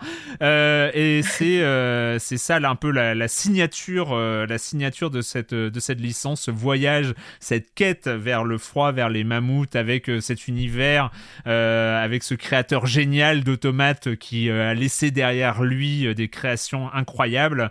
On a évidemment, moi j'avais beaucoup, beaucoup, beaucoup aimé le premier Siberia. J'en ai déjà beaucoup parlé, donc je vais pas me répéter. Euh, j'étais pas forcément, j'ai jamais été forcément très très séduit par les suites. Le troisième était un peu étrange, arrivé parce que en fait il y a eu les deux premiers qui sont sortis, qui sont sortis à deux ans. À deux ans de différence, oui. À deux ans de différence, et il a fallu attendre il a fallu attendre 2017 euh, pour voir euh, Siberia 3, donc il venait un peu de nulle part. Et, euh, voilà, 2022, Siberia The World Before. Qu'est-ce que qu'est-ce que t'en as pensé, Patrick? Ah bah une très belle surprise. Moi, j'avoue que je l'ai pas forcément vu venir. on en parle un peu tardivement parce que la tambouille interne, c'est que moi j'avais j'avais reçu un code PC l'année dernière et mon PC, avant que je change, parce que maintenant je suis mieux équipé, mais mon PC n'a pas pu le faire tourner, donc il a fallu que j'attende l'arrivée sur console. Donc je l'ai fait sur console, voilà, ce qui n'est pas forcément une évidence sur un point and click, mais je l'ai fait sur console et ça s'est plutôt bien passé. Alors moi c'est plutôt des retrouvailles comme toi. Moi j'étais euh, j'étais plutôt attaché aux deux premiers. Euh, j'avais à l'époque j'avais zappé le troisième.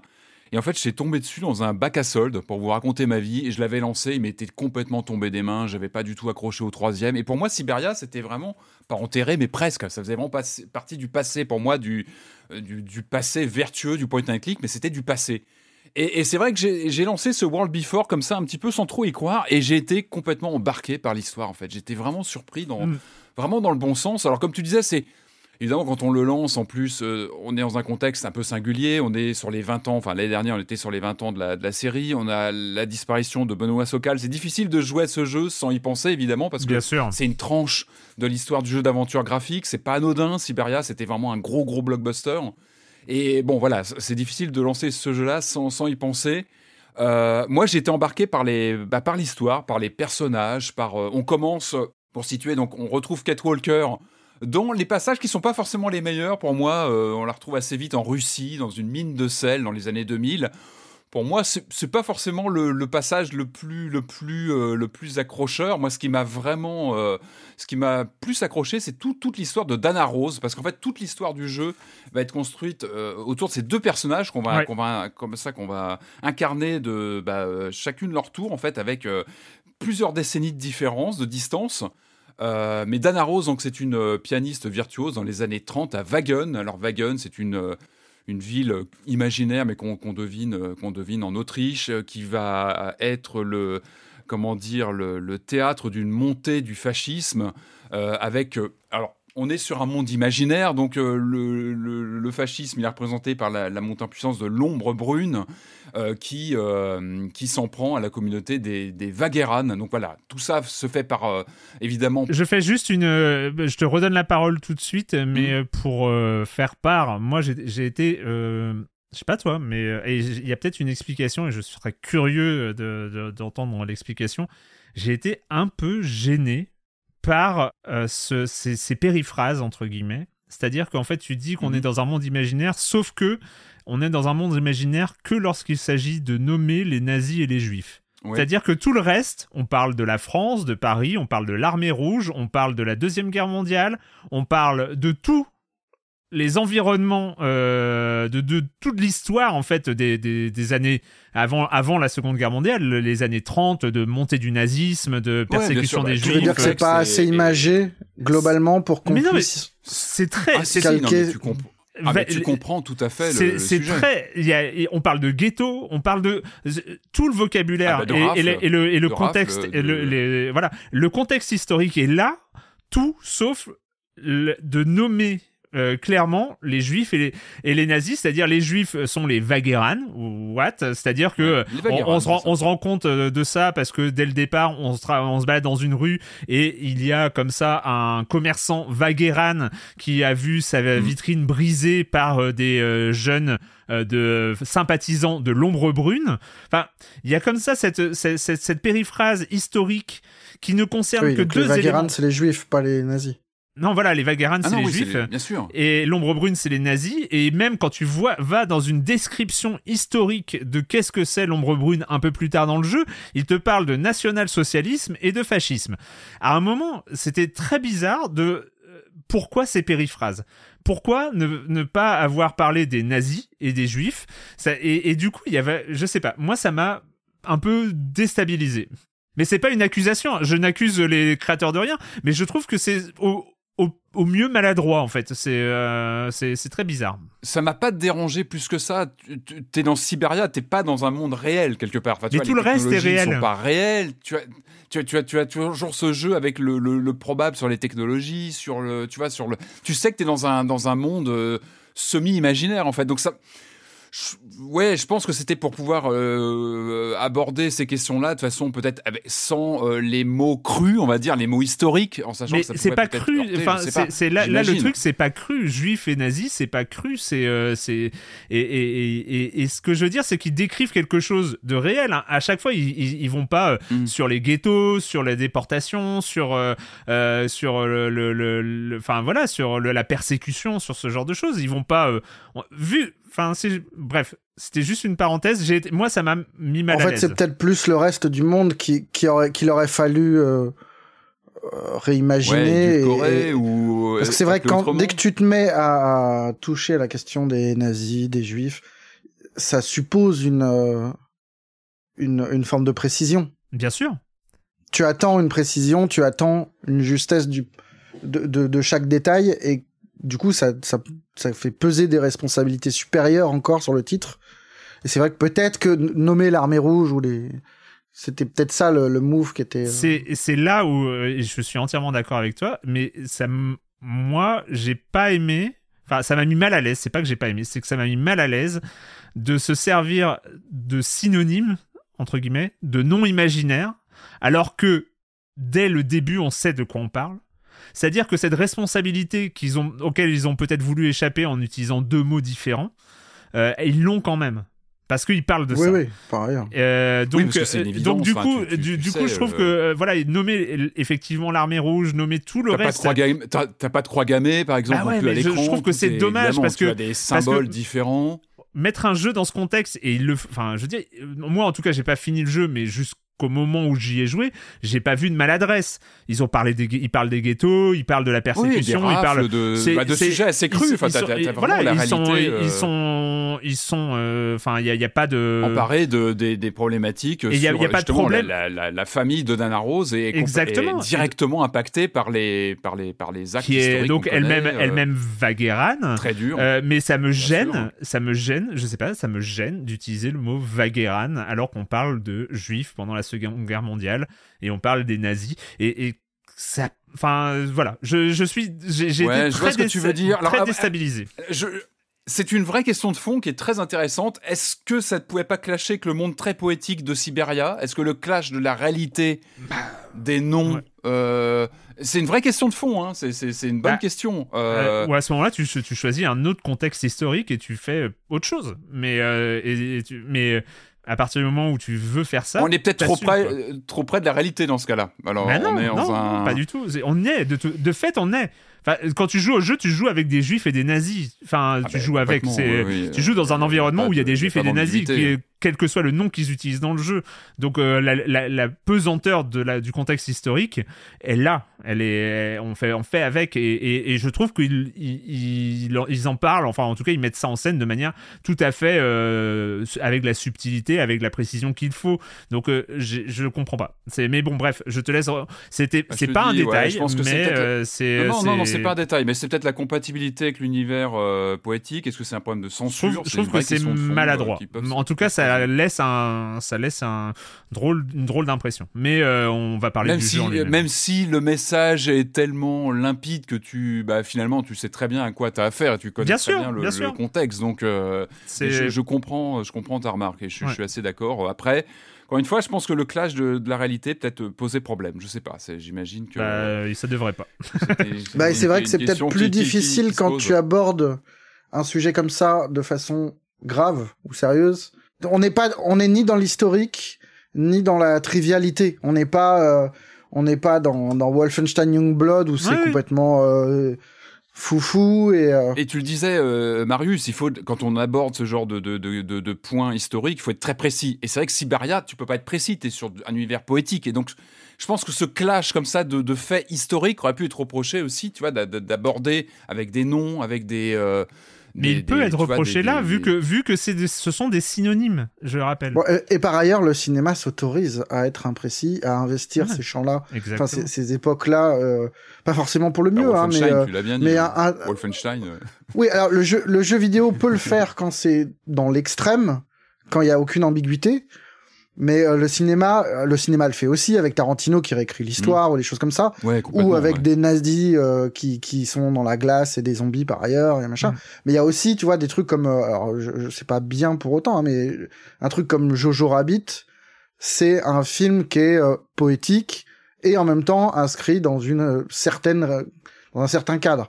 Et ça, je pense que le jeu vidéo est pas à l'aise encore avec Mm. euh, avec l'idée d'investir ce truc-là, d'être un petit peu grave, mais pas suffisamment pour qu'on puisse imaginer que c'est pas sérieux et machin. Donc là, on va se réfugier derrière. euh, Bon, ça relève du- ça- ça- d'une frilosité mal placée en fait. C'est euh, c'est juste que ça, ça crée une gêne. Moi, j'ai vraiment été euh, ce, ce Vagueran, ça me ça pour te dire, pour te dire, l'état, l'état, c'est que je suis allé après sur Google pour me dire, ça se trouve, Vagueran est un mot que je ne connais pas, qui a désigné à une autre époque euh, euh, les, les Juifs. Bah, évidemment pas du tout. Non, hein, c'est, après, non, non, mot après, plus t'avances dans le jeu, et, et- et oui, t'as pas de doute sur le, ce qui est décrit en et, et- du coup, et du je, trouve ça très très gênant, euh, mais euh, voilà. Après, ça n'enlève peut-être, mais ça reste, ça reste très maladroit, je trouve, pour ma part. Mais parlons de, parlons du reste du jeu, de, des aventures de, de Kate Walker. Ouais, non, bah, comme, non, non, mais comme, comme je te disais, la, la remarque était, était pertinente. Après, sur le genre lui-même, j'étais ravi de, de traverser un point and click un peu à l'ancienne. On est vraiment sur les codes du point and click qu'on Mhm. qu'on connaît depuis, depuis très longtemps, Euh, mais avec, euh, bah, avec euh, pas mal de bonnes idées. Enfin, moi, encore une fois, j'ai été pris par le par l'histoire. Donc, on retrouve Kate Walker avec cette question de Kate Walker, elle est où? C'est vrai qu'on avait le troisième à qui il était tombé des mains. C'est vrai que ces péripéties en Russie, moi, j'avais pas plus suivi que ça. C'était pas forcément ce qui m'intéressait. L'intérêt l'intérêt pour moi de ce, ce, quatrième volet, donc qui marquait les 20 ans de la, de la série, c'est de revenir aux sources un petit peu. C'était de revenir à cette idée qui nous avait plu, euh, moi et Erwan, c'était cette question d'une quête personnelle Tout de Walker qui partait comme ça à, la recherche d'elle-même. Et, et c'est vraiment ce qu'on ressent dans cette dans ce scénario où elle s'extirpe, bon je vais pas trop spoiler, mais elle s'extirpe de cette mine de sel et puis elle tombe sur le portrait de cette, euh, Dana Rose qui a vécu des décennies euh, dans les années 30, donc dans ce, pays imaginaire, et qui, on devine, a subi... Euh, pas mal de, mésaventures et elle va se passionner pour ce personnage en fait, qu'elle ne connaît pas, mais on n'arrête pas de lui dire bah, vous lui ressemblez, il y, a, vraiment physiquement vous lui ressemblez beaucoup. en fait, toute l'histoire du, du, jeu va être ce, cette, cette passion de Walker pour ce personnage qu'elle ne connaît pas, mais qu'elle va découvrir peu à peu, en fait. Et avec ce, pour moi, la vraie trouvaille intéressante du jeu, ça va être de, de prendre le joueur et de lui donner le contrôle, le contrôle comme ça des deux personnages féminins, comme ça, euh, euh, selon les, passages. On va prendre, bah voilà, on va passer d'une époque à l'autre. Et la, très bonne trouvaille avec ces, ces deux temporalités, c'est d'arriver sur des énigmes en plus qui se qui, le mettent à profit. Et ça, ça rappelle évidemment du Dev Tentacle, alors toute proportion gardée évidemment, mais on se retrouve avec des énigmes ponctuelles où on va jouer sur une unité de lieu, mais avec le, ces couches temporelles, c'est-à-dire qu'on va pouvoir faire une action euh, dans le passé qui va rejaillir sur le, le, le, le, futur, donc les années 2000 avec Kate Walker, avec une touche qui nous permet de, de passer d'une héroïne à l'autre. Et ça fonctionne très très bien. Alors c'est pas hmm. tout le temps, mais sur des, des énigmes euh, ponctuelles, ça fonctionne très très bien. En dehors de ça, moi, c'est vraiment l'histoire. En fait, je trouve que c'est attachant. On retrouve. C'était aussi une force de Siberia, et c'était ça aussi Siberia dans au début des années 2000, c'était d'avoir une héroïne forte Mm. Euh, à une époque où ça courait pas les rues.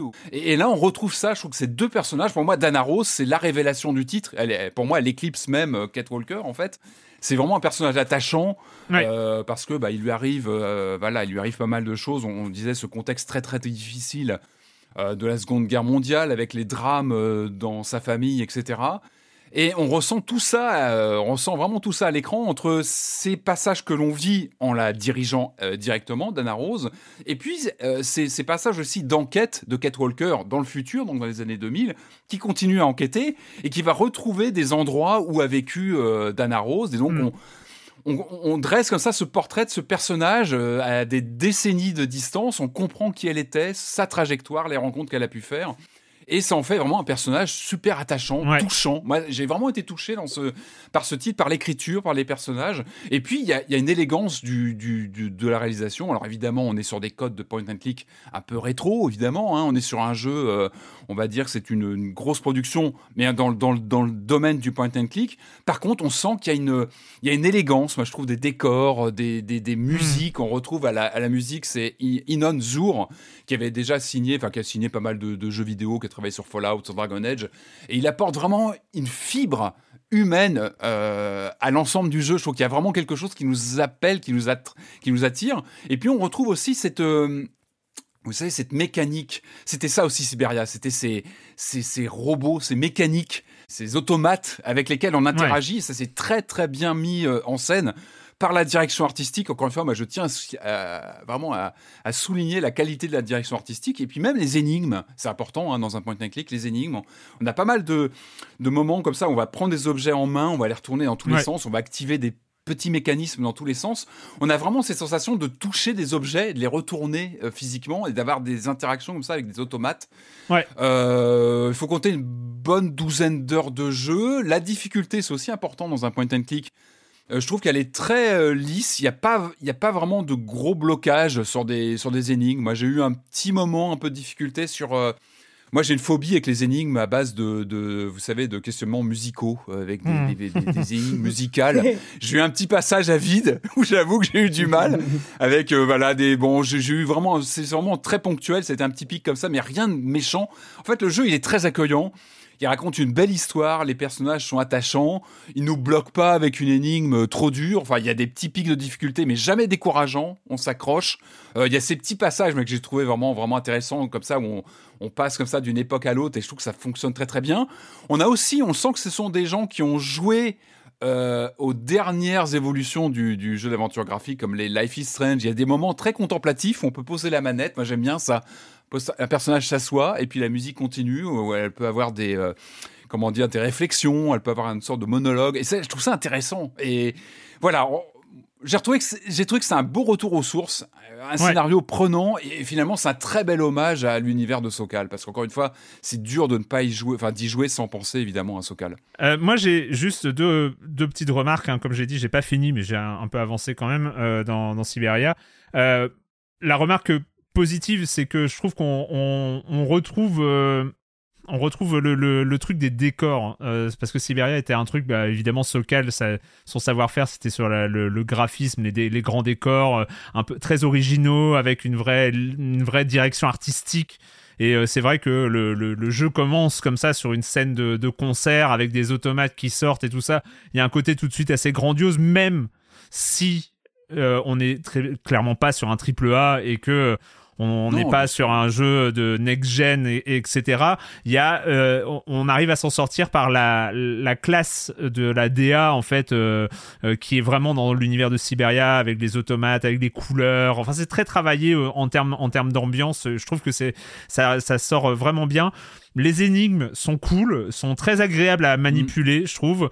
une fois qu'on a compris un, quelques petits trucs qui sont assez désagréables, notamment quand on joue au pad, c'est qu'il y a toujours un pointeur à diriger avec le pad euh, gauche, ce qui est toujours très désagréable de, retrouver un pointeur de souris avec le, les gâchettes, ça va, mais euh, surtout avec un pointeur à, faire circuler sur l'écran parce qu'ils n'ont pas trouvé un autre système que le point and click. Euh, quand on est sur console, quand on est sur manette, on, le point est un peu, un peu désagréable, mais bref, c'est un détail. Une fois qu'on a compris, je trouve que ça, ça passe très bien. Il y a juste un truc, moi je le trouve beaucoup trop lent, notamment parce que c'est idiot, mais on peut pas passer les dialogues, c'est lent. Ah, c'est pas le but non plus. Enfin, bah, dans un si, jeu si, si, tu les passes ah, ouais, mais trop, ou alors c'est pas bon signe quand tu je suis, je suis pas, non, non, je suis pas, je suis pas d'accord. C'est tu les passes si tu veux. C'est au choix du joueur. C'est-à-dire qu'à partir du moment où tu as un sous-titre, à partir du moment où tu as un sous-titre et que tu as lu, vu que tu lis plus vite que la personne ne parle, euh, ok, les, doubleurs font un bon travail et euh, à la limite, je remets pas ça en cause. Mais si t'as envie d'aller plus vite, tu vas plus vite. Et, les dialogues sont, moi, j'ai, je zappe parce qu'en en fait il y a des ces sortes de quêtes secondaires pour découvrir un peu l'univers de Siberia j'ai tout zappé parce que j'en j'étais ah c'était trop lent en fait à chaque fois que tu discutes tu discutes avec euh, une à un moment tu as la possibilité de discuter une, toute une série de dialogues mm. avec la la responsable d'un hôtel dans lequel on, habite pour apprendre plus sur l'histoire. Le, rien que le fait qu'on puisse pas passer les dialogues, moi j'ai pas lancé les dialogues secondaires. Ça prend une plombe. Elle se met à parler, t'es obligé d'attendre le point final des deux lignes que t'as déjà lues depuis 10 secondes euh, pour, euh, pour découvrir la ligne suivante. Et, c'est idiot. Eh, monsieur, on est, sur du point and click ici. On, écoute les dialogues, on se pose. Non, bah, non le point and click, on, lit les dialogues. On lit les dialogues. Hein. je veux dire, l'histoire dans, Monkey Island, heureusement, heureusement ah, que t'avais pas des dialogues à, à, à, écouter tout le temps. C'est, y a, y a les dialogues, ils sont ils sont très quali, la, VF, il y, a des, y a des pointures. On n'a pas à être obligé, c'est idiot. Et je trouve qu'il y a beaucoup de moments où le jeu est inutilement lent, pas que sur les dialogues, sur d'autres euh, passages dès le début notamment, il y a, des, trucs totalement incompréhensibles où, bah, je suis désolé, les, le temps des joueuses et des joueurs est aussi une donnée à prendre en compte. Et je trouve que c'est euh, idiot euh, de d'imposer comme ça des zones de non-jeu en plus, des zones de non-jeu qu'on peut pas passer. Ça m'a pas dérangé. Alors après, oui, bah. ah bah c'est un peu, on veut, on veut vous faire rentrer nos lignes de dialogue au chausse-pied. Hein, c'est et franchement, c'était, j'ai trouvé ça très désagréable. Et, euh, et, voilà, pour le reste, pour le reste, le jeu est pas, voilà, c'est pas de la du triple A, donc vous savez à quoi vous attendre. Mais euh, il y a une vraie DA et les énigmes sont cool et l'histoire, comme tu l'as dit, on retrouve ce système de quête où on sait pas où on va et euh, c'est très agréable et ça va très bien à Siberia. Et tu, tu, te dis, mais que fait Kate Walker dans cette histoire? Pourquoi elle se lance là-dedans? Et tu sens qu'il y, a une recherche de, du soi-même. Et voilà, il y a pas ouais, Alors, je t'avoue aussi que la, la, la, raison euh, du, de l'intro, pourquoi elle se jette là-dedans, euh, est un peu mise en scène avec, euh, avec les pieds. Hein, on va pas se mentir. C'est un peu gênant, ce passage-là, où elle se retrouve. Bon, bref, je vais pas spoiler, mais. ouais, mais... Bon, on en reparle. Il y a des maladresses. Il y a des maladresses, mais le jeu, je suis d'accord avec toi, le jeu reste. Euh, je, je serais jamais. Euh, enfin voilà. Le, le, jeu reste euh, sympathique avec tout ce dont on a parlé, sur, que ce soit sur la lenteur ou, moi, pour moi, plus problématique, c'est ce renommage. C'était, il est disponible quoi The World Before Il est disponible du coup sur PC, Euh, et, console PS5 et Xbox euh, série, il me semble. Euh, ouais, série X du coup. Série Donc Siberia disponible disponible sur PC et sur aujourd'hui sur PlayStation 5 et Xbox Series, donc vraiment next gen, à disponible à 50 euros sur sur console. Il y a une promo au mois de janvier qui va bientôt se terminer la semaine prochaine, mais elle est disponible à 35 euros en ce moment. Voilà, ça va le coup d'être d'être signalé. Euh, on va continuer euh, rapidement. On a beaucoup, beaucoup de jeux, mais qui vont être beaucoup plus rapides sur la deuxième euh, partie de l'émission. Mais comme d'habitude, s'il y a de la pub, c'est maintenant. Hiring for your small business? If you're not looking for professionals on LinkedIn, you're looking in the wrong place. That's like looking for your car keys in a fish tank. LinkedIn helps you hire professionals you can't find anywhere else, even those who aren't actively searching for a new job but might be open to the perfect role. In a given month, over 70% of LinkedIn users don't even visit other leading job sites. So start looking in the right place. With LinkedIn, you can hire professionals like a professional. Post your free job on linkedin.com slash people today. On reprend, on reprend le cours de Science en Joue, mais avant de continuer avec les jeux vidéo, eh bien, c'est le moment tant redouté de la minute culturelle. Mais vu que le planning est chargé, il n'y aura qu'une seule question, mais avec une longue réponse. Mais ça se trouve, euh, ça se trouve, vous allez trouver tout de suite. Enfin, je pense que la réponse elle-même, vous allez la trouver.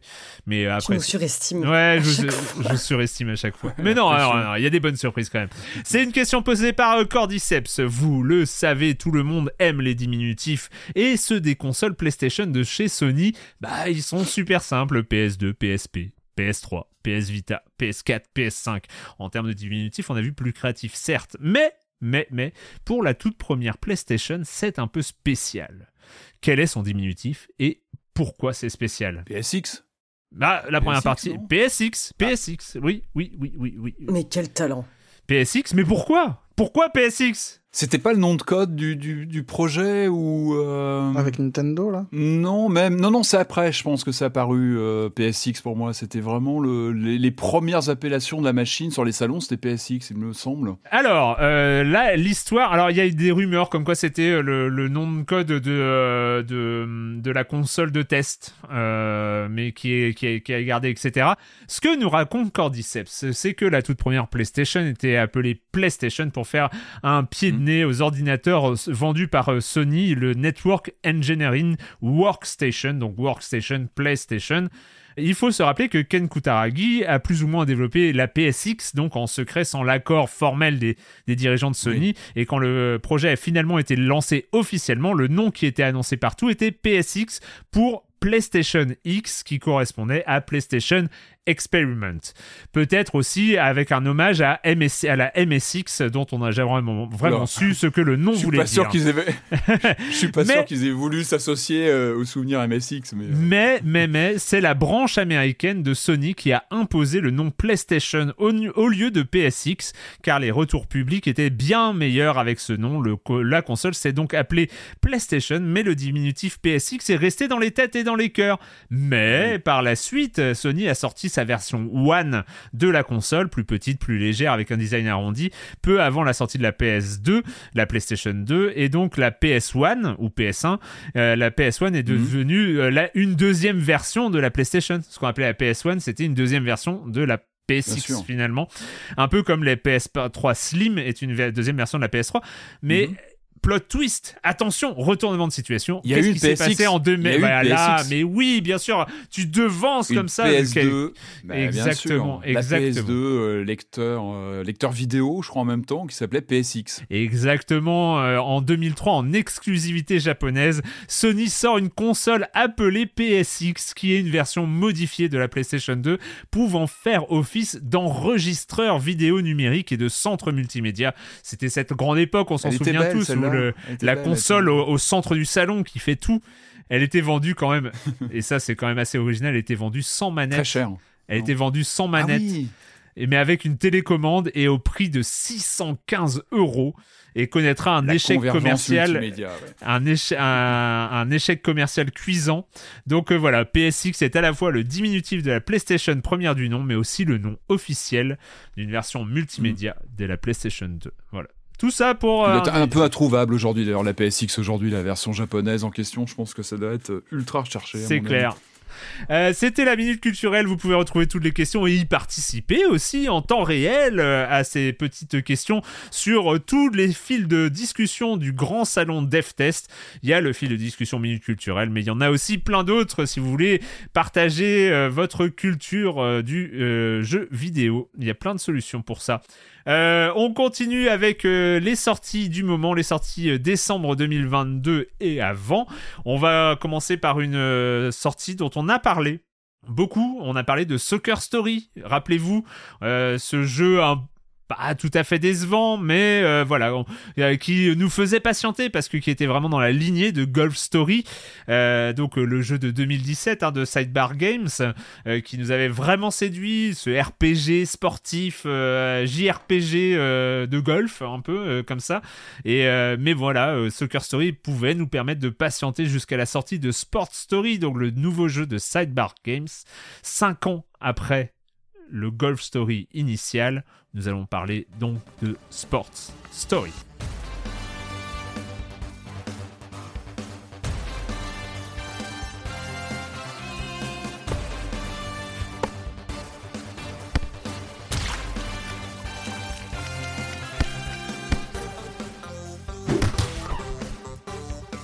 Sports Story, on en attendait beaucoup.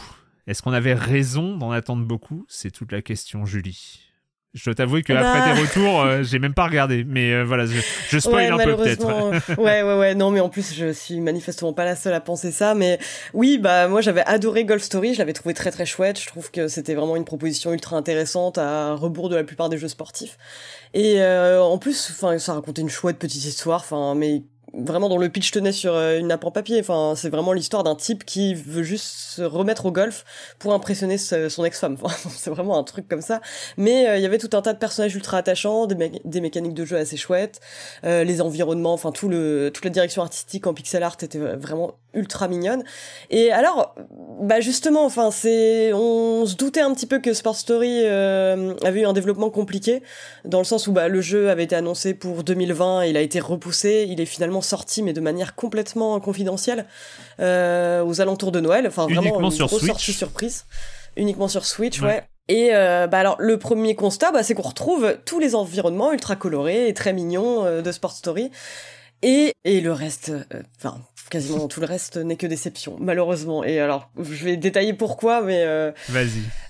Bah, ce qui faisait la force du premier déjà, c'est qu'on avait une histoire assez chouette. Celle-ci, pour vraiment n'a aucun sens. Enfin, c'est très compliqué. Enfin, c'est difficile pour moi de dire qu'il y a une histoire tellement les événements s'enchaînent euh, sans réel euh, fil rouge je vraiment là-dessus j'ai pas tout à fait compris dans le sens où il y a quand même des, des, dialogues bien écrits, des personnages toujours marrants, mais on se retrouve quand même complètement propulsé dans l'histoire, à moins de d'avoir une très bonne mémoire, de vraiment souvenir des protagonistes de Golf Story.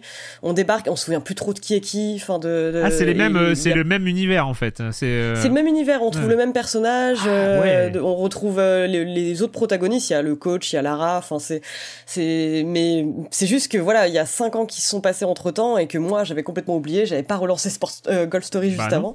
Donc il euh, y a vraiment ce truc où on est un peu perdu. Et c'est pas uniquement dans l'histoire qu'on est perdu, c'est aussi dans les mécaniques de jeu parce qu'en fait il y a pas mal de moments où il n'y a pas de tutoriel. On introduit un nouveau sport, mais on sait pas exactement comment il fonctionne. Et c'est bah du coup hyper galère parce que moi il y a des moments où je savais absolument pas ce que le jeu attendait de moi c'est typiquement je parlais à un petit personnage qui va me dire ah bah écoute on va jouer à, à kick the goal un truc comme ça. Et euh, il y a un petit endroit où on peut se placer pour lancer le jeu. Et en fait je suis là mais attends qu'est-ce que je fais? Qu'est-ce que je kick au juste enfin qu'est-ce qui constitue un goal? Et il y a eu pas mal de moments d'incompréhension comme ça. Ce serait injuste de dire que euh, c'est le cas pour euh, toutes les fonctionnalités euh, qui ont été amenées, parce qu'effectivement, le golf a toujours une part hyper importante dans le jeu, mais il y a aussi du cricket, il y a du tennis, du volleyball. Et autant il y a certains, certains de ces sports qui sont assez intuitifs, bah, d'autres, ça l'est beaucoup moins. Et ça peut être vraiment ultra frustrant parce que certaines de ces phases sont obligatoires pour avancer. Et moi, je me suis retrouvée à regarder des, des solus et je me disais, ouais, c'est quand même lunaire pour un jeu qui était aussi intuitif avant. Et euh, il y a aussi des moments où on est perdu bah, carrément dans les décors. C'est euh, des moments où on peut se retrouver complètement bloqué parce qu'on se rend pas compte qu'on peut monter sur un certain type de plateforme parce qu'on l'a jamais fait auparavant. Et de manière générale, ouais, c'est quand même ultra décousu et, et c'est. Mais ça se trouve, ça se trouve, c'est unique en fait Ça, tu vois, ça se trouve, ils ont voulu faire un, un, clone de Tunic et euh, on n'était pas au courant. Bah justement, on, a. Alors, on n'a pas de confirmation officielle que c'est pas euh, que c'est pas entièrement voulu, mais il y a il y a eu une une salle secrète qui a ah été ajoutée dans le jeu. Euh, par les développeurs et puis en plus c'est une salle qui est quand même assez détaillée donc qui laisse penser que voilà elle, avait vocation à peut-être être dans le jeu original mais en tout cas elle a nécessité du travail et en fait donc oh. euh, quand on se retrouve dans un des tout premiers environnements du jeu si on pousse un carton enfin il y a un moyen de sortir de la map et d'arriver dans une petite salle où il y a des développeurs qui bossent pour un studio qui s'appelle Cold Cartridge et euh, qui ont sorti un jeu à succès qui s'appelait Galf. Donc le parallèle est assez facile à faire.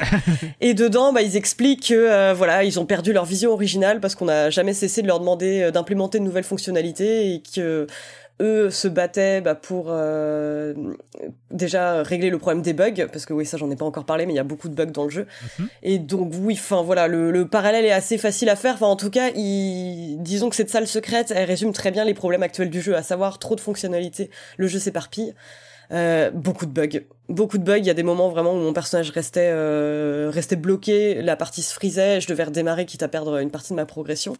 Mais euh, le, le, souci, c'est que les bugs sont en cours de, de réparation. Enfin, il y a déjà eu pas mal de, de patchs. Mais enfin, il y a déjà eu un gros patch, mais euh, mais le problème, c'est que le manque d'intérêt du jeu ne se limite pas à, ah ça, malheureusement. Et ça me fait vraiment mal au cœur de le dire, parce que j'avais adoré l'autre. Mais à part, euh, il y, a, y a effectivement quelques petits moments sympas, mais voilà, enfin, c'est tout ça dans une espèce de, de marasme de, de, de trop plein de fonctionnalités. Enfin, c'est vraiment le, le gros souci. Et puis, bah, un manque de je vais pas euh, je vais pas râler parce qu'on a un manque de tutoriel mais il y a au moins enfin s'il pouvait y avoir je sais pas ne serait-ce qu'un personnage qui nous dit voilà voilà le but de ce que tu dois faire ce, ce serait déjà un grand pas. Et c'est con parce que toutes les bonnes idées du jeu enfin les petites missions marrantes qu'il peut y avoir euh, passent un petit peu à la trappe. Enfin on a toute une intrigue quand même avec des espèces de yakuza qui s'appellent les Iron Dragons qu'il faut souvent faire fuir. Il y a des petites missions un peu un, peu euh, un peu mignonnes genre on va devoir se retrouver à sauver un chat euh, et l'empêcher de se faire euh, bouffer par des abeilles. Enfin, il y a plein de petits trucs marrants, mais quand même, le constat général, c'est que c'est euh, foiré. Et en plus de ça, bon, il y a il y a un, truc que je trouve assez désagréable, c'est qu'on a une espèce de le personnage a une espèce de petit journal où il va mettre ses listes à accomplir, mais les les les c'est que des quêtes FedEx quoi. C'est vraiment faut aller d'un point A à un point B, parler à tel personnage et moi j'avais vraiment le sentiment de me retrouver face aux listes que je fais les jours où j'ai besoin de, de me sentir productive et où je mets des, des cases toute pourrie genre euh, prendre une douche quoi. Et j'avais vraiment ce sentiment là genre bon bah voilà je vais parler à tel personnage. Ah c'est fait. Et c'est et c'est dommage parce que euh, voilà euh, malgré tout ça il y a quelques petites bonnes idées il y a des, des phases assez rigolotes. Mais mais voilà dans l'ensemble c'est c'est une énorme déception malheureusement. Waouh, ça calme. Tout ça pour dire aussi qu'on en est dans un, dans un stade où les développeurs mettent un, une salle Easter egg où ils parlent des conditions de développement du jeu auquel on est en train de jouer qui ont l'air quand même assez problématiques. Hmm. Bon, on est, on est quand même face à quelque chose qui, euh, qui laisse un peu, euh, qui laisse un peu songeur, quoi. Donc. Euh, oui, j'espère qu'il y aura peut-être plus tard, enfin, une enquête, au, moins quelque chose qui nous permettra de comprendre ce qui s'est réellement passé, ce qui est du fait des développeurs ou non. Mais oui, ça a l'air d'avoir été. très oui, parce que le jeu a l'air d'être auto-édité. Il n'y a pas un éditeur derrière qui pourrait jouer le, le rôle du grand méchant, qui demande trop de choses et qui est trop ambitieux par rapport au studio, quoi. C'est ça, donc euh, je, suis très très curieuse de, de savoir ce qui s'est passé, honnêtement. Eh ben, on en saura peut-être plus un jour, parce que si les développeurs ont parlé à l'intérieur de leur jeu, ils parleront peut-être euh, à l'extérieur aussi. Mais c'est Sport Story disponible euh, sur Switch et bientôt sur PC. Je crois qu'il y, aura, il y a une sortie PC qui est, qui est programmée, je crois, mais qui n'est pas effective aujourd'hui. Il est à 15 euros. Voilà, donc 15 euh, euros Sport Story sur Switch, euh, n'y jouez pas, ou euh, enfin en tout cas si vous y jouez, vous êtes prévenus. Oui, voilà, soyez avertis. C'est ça. On va continuer sur les jeux vidéo de la fin d'année 2022. Ah non, on va remonter un peu plus dans le temps, mais il s'est passé quand même quelque chose fin 2022 avec ce jeu, c'est qu'il a été remis au goût du jour, c'est-à-dire au goût des reflets dans les flaques d'eau. On va parler de The Witcher 3.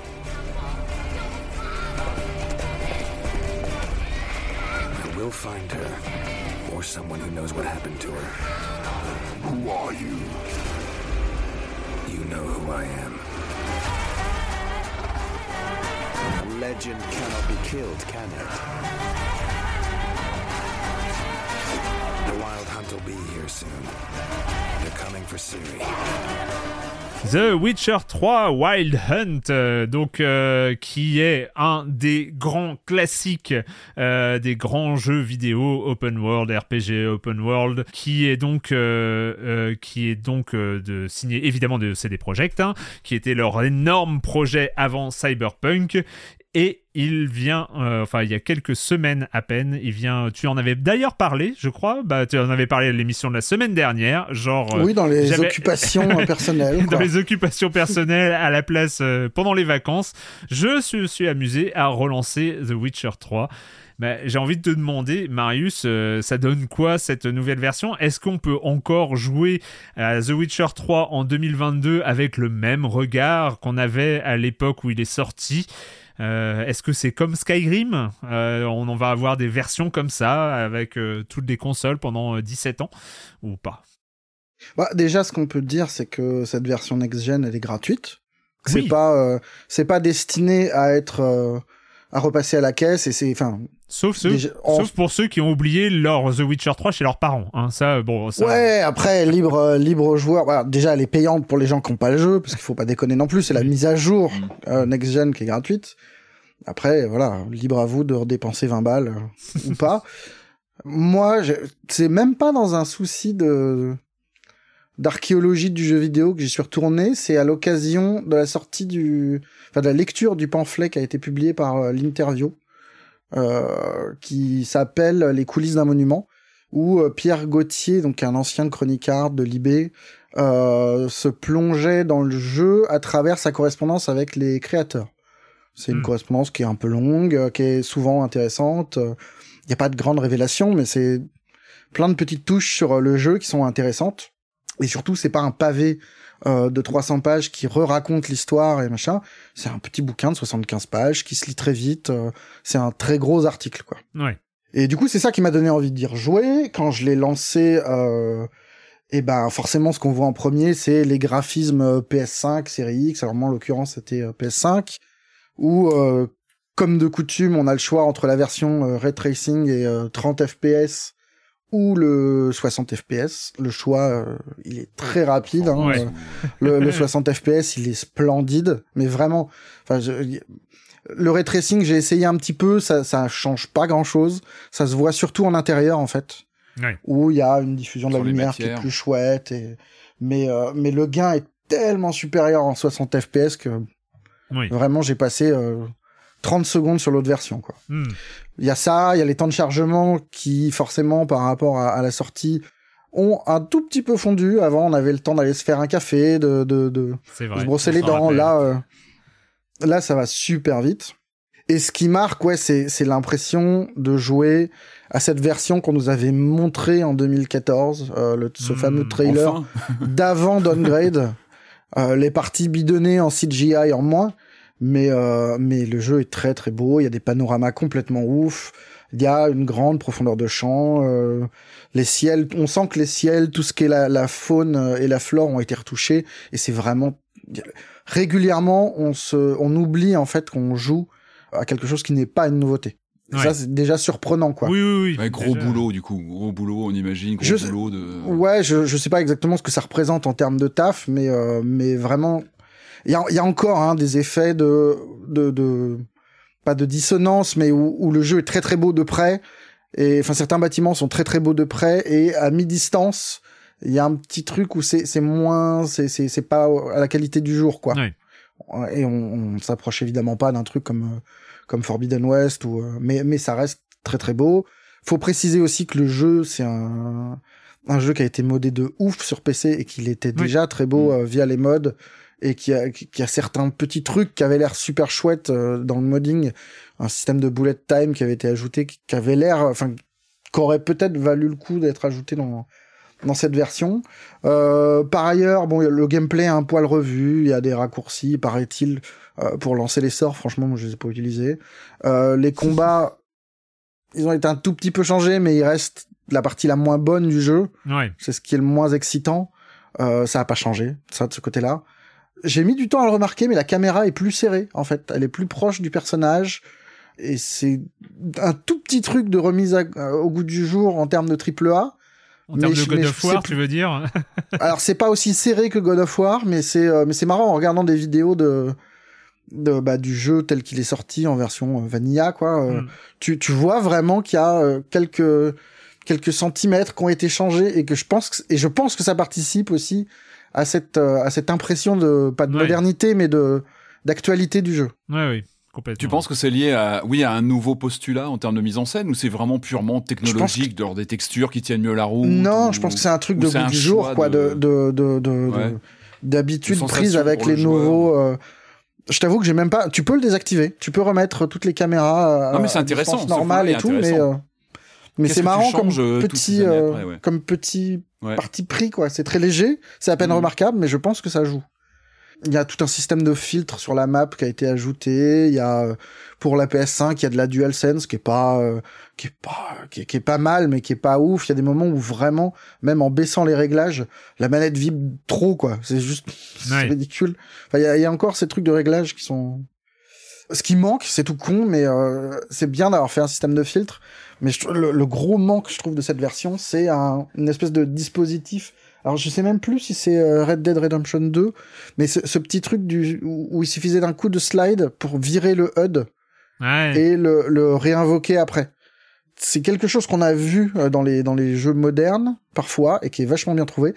Et là, ça reste un jeu qui est chiant dans, sa, dans la mesure où on est toujours obligé de jouer avec la minimap, on est toujours obligé d'avoir un œil en dehors du, du, du panorama. Et c'est et aujourd'hui, ça se voit, ça se remarque Ouais. vraiment très fort, quoi, je trouve. Du coup, il y a encore ce, ce petit côté organique qui manque. Ouais. Sinon, dans les ajouts euh, dont on se fout éperdument, il y a euh, une petite armure façon série télé. Enfin, il y en a plusieurs des armures, mais il y en a une comme dans la série télé complètement nulle. Euh, Il y a plus plus gênant, ils ont rajouté des quêtes qu'on ne voit pas. Euh, Certaines, ah ouais non mais faut faut tomber dessus. Et certaines, je me suis amusé à regarder sur internet. Il y a une- un tel nombre de de présupposés pour que tu non seulement tombes dessus, mais parviennes à la faire avancer que ça en devient ridicule. Il faut être à un certain endroit, dans un certain timing, dans l'ordre des quêtes euh, du jeu. Ça fait que ça relève. T'es obligé, je pense, d'avoir un guide Ouais. à côté, d'avoir ton téléphone allumé, et de dire ok, alors là, si je veux faire la suite de ce machin, il faut que ça intervienne avant ça. Et c'est, enfin, Ils ont pris une mauvaise inspiration Elden Ring en se disant les, les, ouais, il y a un moment où, où, où c'est, c'est dommage quoi. Enfin, Ouais, c'est ouais. ça. Dans un jeu aussi ouvert qui brille justement par euh, par le fait que tu peux l'approcher, de même s'il y a un ordre. On Mm. sait qu'on passe par Velen, ensuite Novigrad et machin. Là, le, le- les, les conditions pour voir les quêtes sont tellement restrictives que c'est ça devient ridicule quoi. Et comme tu le disais, bah, le vrai grand changement, c'est pas euh, c'est pas ceux qui ont été impulsés par un CD Projekt, c'est euh, c'est l'œil du joueur quoi. Comment on regarde ce jeu de 2015 qui déjà euh, à l'époque euh, brillait par un certain malgaze quoi. Hmm. Si si, non bah, Bah ça oui, se oui. remarquait à l'époque et aujourd'hui il y a un putain de fossé, mais vraiment euh, qui fait que la représente, enfin une absurdité qui est dans le jeu, qui est que la représentation physique de la femme, de toutes les femmes, est horriblement embarrassante. Mais vraiment, il Hmm. y, a, y a pas une nana qui est à moitié, euh, quel chemisier qui est pas à moitié ouvert, quoi. Hmm. Tout le temps, tout le Hmm. temps pour la moindre petite. euh, Enfin, c'est c'est dingue. Mais en Et- ultra HD maintenant. en ultra Ouais, HD. en ultra HD et en contradiction totale avec le propos du jeu parce que le jeu n'a de cesse de te répéter que les femmes sont importantes, que Geralt se fait balader par les nanas, même si lui c'est quand même un, un homme à femme, un- un- une espèce de, de baroudeur euh, cool. Il y a encore cette image-là. hein. Ouais. Et c'est un jeu aussi euh, dont, enfin, et c'est un des trucs qui est les plus plaisants dans le jeu, c'est où l'héroïne est une femme.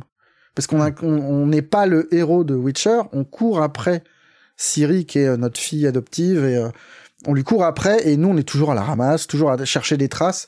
Et c'est la grande idée, je trouve, de construction du jeu, mais qui aujourd'hui, euh, enfin c'est c'est gênant quoi. Je trouve qu'il y a vraiment un Ouais. truc absurde dans cette contradiction entre l'envie de donner une place hyper importante aux femmes euh, d'en faire des, des personnages puissants. Enfin, c'est pas juste des potiches. Ouais. Euh, et cette représentation qui est euh, waouh quoi. Enfin moi il y a vraiment un moment où où même je jouais plus devant mes gamines tellement ça me gênait quoi. C'est un problème qui était identifié déjà en 2015. Euh, qui avait déjà été identifié en 2015, mais mais qui là devient presque intenable. Enfin, il y a un truc gênant, euh, vraiment, hein, de, de un regard qui. Est-ce qu'ils auraient pu est-ce que tu penses qu'ils auraient pu rectifier ça d'une façon ou d'une autre via cette mise à jour euh, euh next-gen Est-ce qu'il y avait moyen de, bah, je sais pas, de revoir les looks, de revoir Est-ce que c'était même envisageable Tu vois? Est-ce que ça aurait été Ah, j'en sais rien. Non, mais moi, j'en sais rien. Je suis pas là pour leur dire quoi faire. Mais tu, tu peux. Euh, non, non, bien sûr, mais on est dans un monde où George Lucas aurait écrit La Guerre des Étoiles comme il veut, et donc je vois pas pourquoi The Witcher serait pas. Enfin, tu vois. Il y a pas. en soi, il y a aucune interdiction. Après, je pense qu'il y a un truc qui est assumé aussi du côté de, de CD Projekt. Il y a, il y, a, mm. il y a aussi cette chose-là dans Cyberpunk. Hein. Mm, mm. Euh, et, et, mais sauf que là, c'est vraiment euh, perturbant. Cyberpunk et The Witcher 3, ce sont des jeux d'op. Ouais, ouais. Et, et l'autre truc que j'avais pas du tout vu moi à l'époque, mais vraiment pas du tout, euh, c'est la question du Baron Rouge. Là, c'est vraiment, ça vient de, de, la lecture du petit, du petit pamphlet de, de l'interview. Euh, cette quête du Baron Rouge qu'on avait, qui est, qui est devenue une des quêtes emblématiques de l'histoire du jeu vidéo, un, moment euh, euh, assez à part où, où le jeu brille euh, en explorant les zones de gris, euh, en, en, développant une écriture en rhizome, où à partir d'une quête, euh, plusieurs quêtes naissent et, et on peut aller piocher dedans comme on veut. cette façon d'écrire des quêtes avec des monstres, mais qui sont aussi des allégories euh, des sentiments des personnages. Enfin, il y a, y a, toutes ces petites choses là qui étaient très marquantes à l'époque. Et ce que pointe, euh, encore une fois, c'est pas pour dénoncer, pour dire euh, c'est scandaleux et compagnie, mais ce que ce que note euh, le pamphlet, c'est que c'est une écriture très moderne sur un sujet grave. Puisqu'on découvre assez vite qu'il est question de, de, femmes battues, on nous envoie chercher la femme du baron et sa fille qui ont disparu, qui auraient été enlevées. En réalité, elles l'ont fui parce que lui les battait. Euh, donc on se dit super, le jeu vidéo a, son plus grand, euh, enfin des sujets matures, des sujets graves. Et ce qu'on voit pas forcément, moi ce que j'avais pas vu du tout, c'est que toute cette histoire-là, elle est racontée uniquement euh, du point de vue du bonhomme.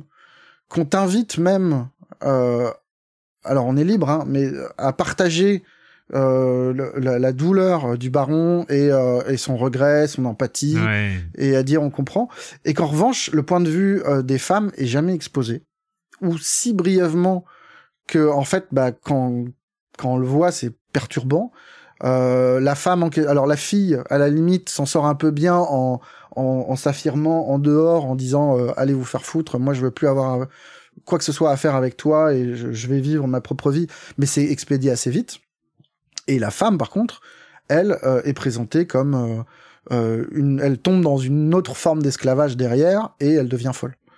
Au mieux quand elle se fout l'air. Et c'est tout con, mais le fait d'avoir vu à l'époque une grande modernité dans cette écriture et de voir aujourd'hui qu'il y a quand même un, truc, un biais, et qu'il y a quand même une, une, façon de faire qui n'est pas euh, euh, exemplaire, mais enfin, je ne vais pas peser la responsabilité de tout sur ces des projets et mais mais mais c'est marrant de voir ce qui apparaissait moderne euh, il y a pas si longtemps. Aujourd'hui, euh, bah on voit pas forcément la même chose. Et tant mieux, et c'est très bien. Et c'est, c'est oui, oui, bien sûr, c'est intéressant. Que ça crève les yeux aujourd'hui et que ce soit. Euh, oui, ça veut dire qu'il y a des choses qui ont bougé, mais euh, mais voilà. Et ça reste. Et l'autre l'autre grand truc qu'on voit dans le jeu, euh, malgré le fait que c'est c'est un jeu qui semblait exceptionnel à l'époque et qui aujourd'hui ressemble plus à un, un action RPG classique avec une très grande ampleur et et, et pas mal de, de finesse dans l'écriture mais qui semble moins exceptionnel parce qu'il y a beaucoup de leçons qui ont été euh, apprises de, The Witcher 2, euh, 3, pardon. Euh, mais il y a encore un petit truc qu'on voit assez peu aujourd'hui, qui, qui, qui, reste admirable euh, à mes yeux, c'est la façon dont le jeu s'écrit entre deux extrêmes. Euh, le héros, enfin le Geralt en tout cas, euh, est à la fois amené à devenir régicide, à, à, à, à traîner avec les rois, à, à, jouer avec les prophéties, donc à être vraiment sur euh, de, de l'ampleur euh, énorme euh, de hmm. d'enjeux et voilà épique et et en même temps le jeu sait aussi te ramener à quelque chose d'extrêmement terre à terre. Il y a deux petites quêtes que j'avais complètement oubliées qui me sont revenues et qui sont super. et qui sont vraiment mais qui qui, qui passent en quelques minutes mais c'est où tu te retrouves à chercher euh, la poêle à frire euh, d'une d'une paysanne qui est, qui est paumée qui est, qui bien ça. et pour qui la poêle à frire c'est bah c'est la vie c'est c'est son et t'as juste trois trois pièces à explorer c'est c'est bâclé très très vite mais et t'as t'as une autre qui est un peu plus grande un peu plus mignonne sur des, des cochons Euh, mais c'est une façon très terre à terre de, de de regarder le monde du côté des paysans euh, qui cogne avec ces, ces trucs à, à enjeux énormes et, euh, Hmm.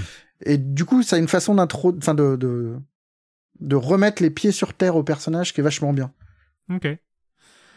The Witcher 3 Wild Hunt, une vingtaine d'euros euh, si vous l'avez pas et, euh, et gratuit. Euh, la mise à jour next gen si vous l'avez déjà, ce qui est à noter si vous voulez revisiter du jeu vidéo de 2015 avec la technologie d'aujourd'hui.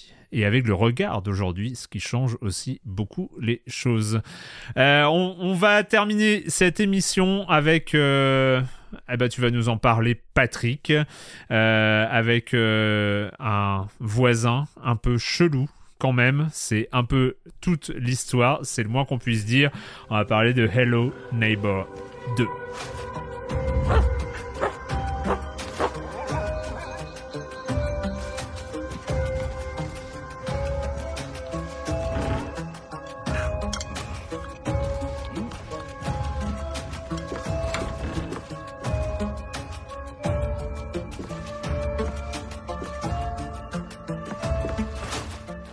Hello Neighbor 2, euh, pour ainsi dire, mis à part les quelques extraits vidéo euh, du premier puis du second auquel j'ai été confronté un peu à l'insu de mon plein gré, euh, j'en connais pas grand chose si ce n'est que euh, on observe, on, on sneak, on s'introduit chez un voisin chelou pour essayer de récolter des preuves et sauver des gens, non ou pas, je sais plus. Ouais, c'est ça. En fait, c'est une série qui, existe depuis 2017, je crois, en version finale, parce qu'il y avait eu des bêtas, je crois, auparavant, et qui est devenue un peu tentaculaire parce qu'il y a eu une préquelle, il y a eu des spin-offs multijoueurs, il y a de y a une version VR qui arrive bientôt.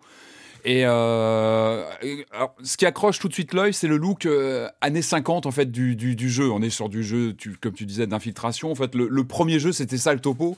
C'est que t'in- t'in- t'in- t'incarnais un gamin qui observait son voisin au comportement très louche et on comprenait qu'il avait fait disparaître des enfants et on devait euh, entrer dans sa maison euh, euh, pour comprendre en fait ce qu'il se passait chez lui. Alors euh, il y, a un- il y a un côté euh, évidemment look très acidulé, à la à- très euh, ouais dessin animé des années 50 à la Chuck Jones qui avait inspiré Dave's Tentacle. Euh, Il y a ce côté très acidulé des graphismes et en même temps un propos plutôt sombre, un peu glauque. Et c'est un peu, c'est un peu ça le, cocktail de, de Hello depuis depuis les débuts. Alors moi, j'avais complètement zappé ce jeu-là. J'avais jamais, je l'avais pas du tout dans mon collimateur. Et en fait, je me suis penché dessus dans un, bah, au sein d'un corpus de jeux euh, que j'ai, euh, que j'avais abordé lorsque j'ai vraiment voulu étudier Resident Evil 7. Euh, parce que Resident Evil 7, il jouait beaucoup sur ces mécaniques d'évitement au sein d'un endroit, d'un lieu clos où, en tant que joueur, on devait, en vue subjective, euh, éviter des personnages. Et euh, je voulais comprendre comment pouvait se créer l'effroi comme ça Ouais. dans un dans un jeu vidéo, euh, dans un contexte vue subjective, euh, lieu ramassé, et puis donc un personnage qui, qui déambule comme ça dans un environnement. Et donc ce Hello Neckboard, bah, il dénote évidemment par ce look euh, très, très spécifique. qui fait qu'il a, il a cartonné dans les années 2017-2016 euh, sur YouTube. Euh, et puis là, donc, arrive cette suite euh, qui était assez attendue parce qu'elle devait, en théorie, euh, résoudre pas mal de, problèmes du jeu original. Donc, alors l'idée de ce, de Hello Neckboard 2, c'est qu'il y a une, échelle qui, qui grandit, puisqu'on n'est plus uniquement sur la maison du voisin, mais on est sur, sur une ville entière. Donc ça, c'est plutôt prometteur sur le papier. On, incarne Quentin, un journaliste qui, vient se renseigner sur éve- sur ces, ces- comment dire, sur ces ces événements euh, étranges dans cette, euh, dans cette ville et qui va enquêter donc sur les différents habitants, euh, dont le fameux Peterson, ce, ce personnage de voisin qu'on connaissait dans, dans le- premier jeu. Et on retrouve évidemment le système de jeu est le même, c'est-à-dire que c'est un jeu qui va combiner de l'infiltration, euh, de l'action, pas mal de jeux aussi que la physique. On est pas mal sur de la physique. On va essayer de passer dans des raccoins qui sont pas forcément prévus. Il y a pas mal de bugs. C'est un jeu où il y a pas mal de bugs qui sont créés. ce qui fait aussi le, succès de, la série sur YouTube, c'est que on cherche toujours des bugs pour passer dans des endroits qui n'étaient pas forcément prévus. Mais on est sur avant tout de l'infiltration.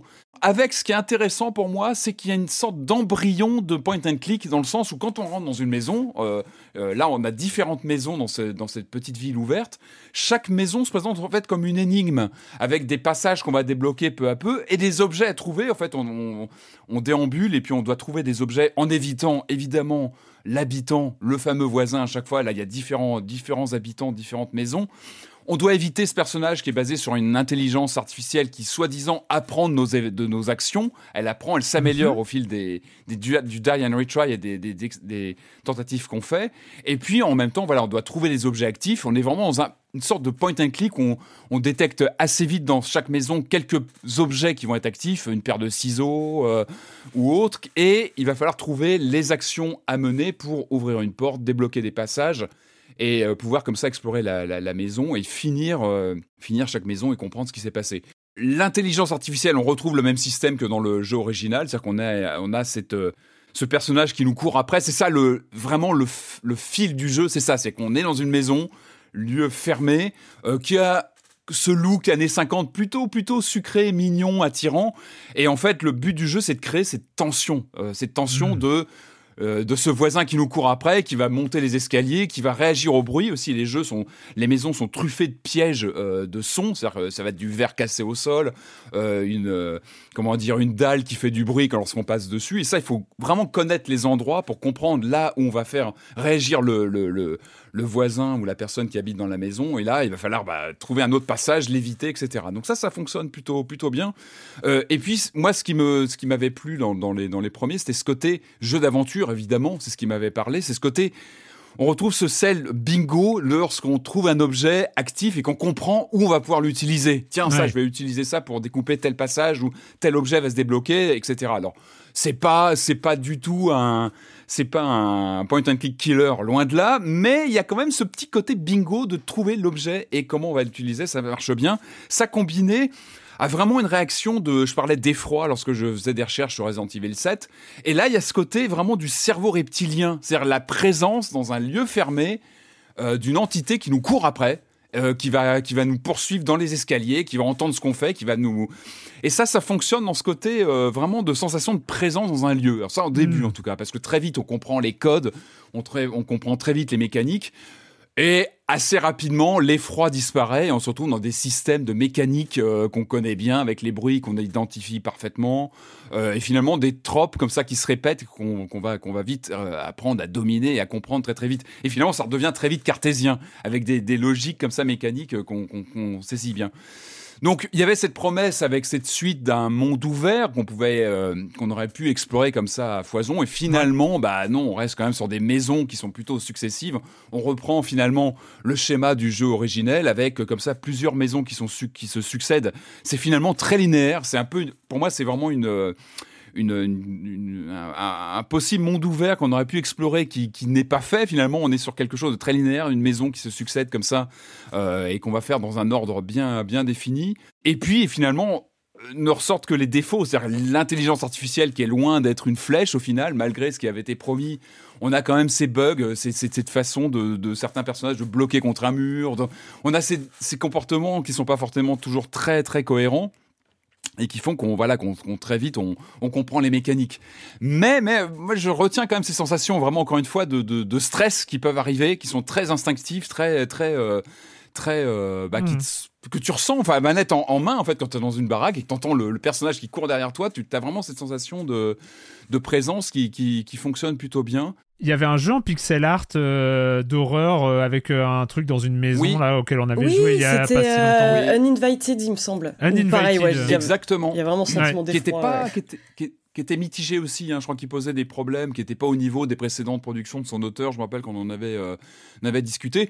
Et pour revenir sur euh, Hello Neckboard 2, le problème, c'est qu'il n'a pas compris les erreurs des précédents, parce qu'il y a eu déjà des spin-offs, etc. Donc on peut pas dire que c'est un nouveau jeu. Ils ont eu le temps de le développer. Et il y a encore des défauts, mais qui sont terribles. Euh, on est sur un jeu avec beaucoup de physique, c'est-à-dire qu'on saute dans tous les sens, ça bug, et c'est très bien, ça fait partie du jeu. Par contre, il y a ces, ces, défauts d'objets qu'on peut perdre. On les jette, on sait plus où ils sont. en fait, on est sur du die and retry, hein, lorsqu'un un voisin nous attrape, on, est, est reproché à l'extérieur d'une maison, on recommence très très vite. Donc on est vraiment sur un rythme de jeu très rapide. C'est ce qui fait aussi que ça marche bien sur YouTube parce que les parties s'enchaînent très très vite. Par contre, on peut perdre des objets en cours de route, on sait plus où elles sont, donc on galère parfois à trouver où on doit aller, etc. Et ça souligne un des, pour moi, un des vrais problèmes de, ce jeu, c'est le manque d'informations. En fait, c'est que le jeu ne te parle jamais. Il te dit jamais quoi faire. Il te donne très peu d'indications. Alors, ça peut être une qualité quand tu es curieux et que tu as envie de te, prendre la tête sur qu'est-ce que je dois faire dans telle maison? Tu comprends vaguement qu'il y a des objets que tu, tu, tu, vas des, euh, tu vas des cubes avec des lettres ou des chiffres. C'est à toi de comprendre. Il faut vraiment. Et ça manque clairement d'indications. Je, je, peux comprendre complètement que ça te tombe des mains parce que si t'as pas, le jeu ne t'accompagne pas. Il faut vraiment se débrouiller. Des fois, c'est pas toujours très clair. Euh, on a quand même cette sensation bah, d'une occasion ratée, voilà, d'étendre l'échelle. L'idée était bonne d'avoir une ville entière ouverte. Finalement, la ville est, complètement vide. Il n'y a pas d'habitants, à part les quelques maisons habitées avec euh, ces personnages. C'est un peu dommage. Euh, et puis, il s'est fait pas mal allumer là depuis la sortie, ce, ce Hello Neckboard 2, pour sa question de durée de vie. C'est vrai que le jeu, si tu le traverses, que tu connais tout, bah, il n'y a pas de rejouabilité, ça va aller très très très vite. Euh, et puis surtout, euh, en dehors de ce contenu rachitique, il y a aussi les DLC de trop, ça qu'il est sorti avec des, DLC payants, avec euh, un gadget d'hélicoptère, mais qu'il faut payer, et puis des voisins supplémentaires à payer, et ça a du mal à passer. Du coup, là, il s'est fait pas mal allumer depuis la sortie, et Ouais, c'est frustrant. Je pense qu'il y avait une occasion de, de régler les problèmes hmm. des précédents et il est bon, il est dans le Game Pass, non il est dans le Game Pass. C'était voilà, c'était aussi sans une indication. Ça peut être un titre à essayer. Euh, oui, sans les DLC, j'imagine, qui doivent rester payants par définition. Euh, il est, il est taillé pour le Game Pass. Hein. C'est vraiment un jeu fait pour ça. C'est un jeu que vous pouvez aller essayer, voir si vous accrochez. Encore une fois, il faut se débrouiller. C'est qu'on arrive là-dedans, c'est un peu la débrouille. Il a pour lui son ambiance, son style euh, visuel, les musiques. Enfin, je trouve vraiment qu'il y, a quelque chose d'assez euh, attirant dans l'univers, euh, qui a été en plus, je, parlais de tentaculaire, mais il y a des dessins animés, il y a des BD, enfin, il y a beaucoup de choses autour. mais, mais, mais voilà, il faut accrocher à cette proposition qui est un petit peu cryptique, qui est pas toujours très claire, qui peut vraiment mettre les, jeux les joueurs de côté. Une curiosité, mais qui crée quand même ces petites sensations au coin d'un couloir lorsqu'on on entend le, le, voisin qui déboule où on le voit passer au loin, il y a vraiment quelque chose qui se passe à l'écran, je trouve. Ok, il est euh, disponible sur PC, Switch, euh, PlayStation, Xbox. Non, pas sur Switch. Euh, non, non, il n'est pas encore sur Switch. Le, ah, il n'est pas encore. je crois qu'il est prévu pour l'année prochaine, ah, d'accord, cette année. Mais il est sur sur PS, sur sur Xbox. Il est disponible à 30, une quarantaine d'euros, 35, 40 euros. Quarantaine d'euros, donc plutôt Game Pass si vous avez voilà, si vous avez Game Pass, c'est très bien pour le Game Pass. voilà, c'est voilà. écoutez, on en a fini pour cette semaine avec jeux vidéo, ceux qui attendaient, parce que je crois que j'en avais parlé en stream, euh, Dwarf Fortress, il est toujours, il n'est pas abandonné. Nous allons en parler. Nous sommes en train de creuser des montagnes, euh, de euh, d'essayer de produire de la bière pour des nains qui ne boivent pas d'eau. Et, et voilà. Et donc on en parlera, c'est prévu. donc c'est fini avec les jeux vidéo et on va terminer comme d'habitude avec la question rituelle à laquelle vous n'allez pas échapper et quand vous ne jouez pas, vous faites quoi? Julie. Eh bien, je regarde des gens qui euh, jouent à des jeux vidéo parce que j'ai regardé le documentaire King of Kong, qui est euh, ah vraiment un documentaire ah, tellement connu. Je me dis, je vais en parler à des auditeurs qui nous posent des cols toutes les semaines, donc à mon avis, ils connaissent déjà. Mais, euh, mais qui est vraiment un super documentaire de, de Seth Gordon qui est sorti en 2007 sur deux personnes qui concourent pour devenir le champion de Donkey Kong sur arcade.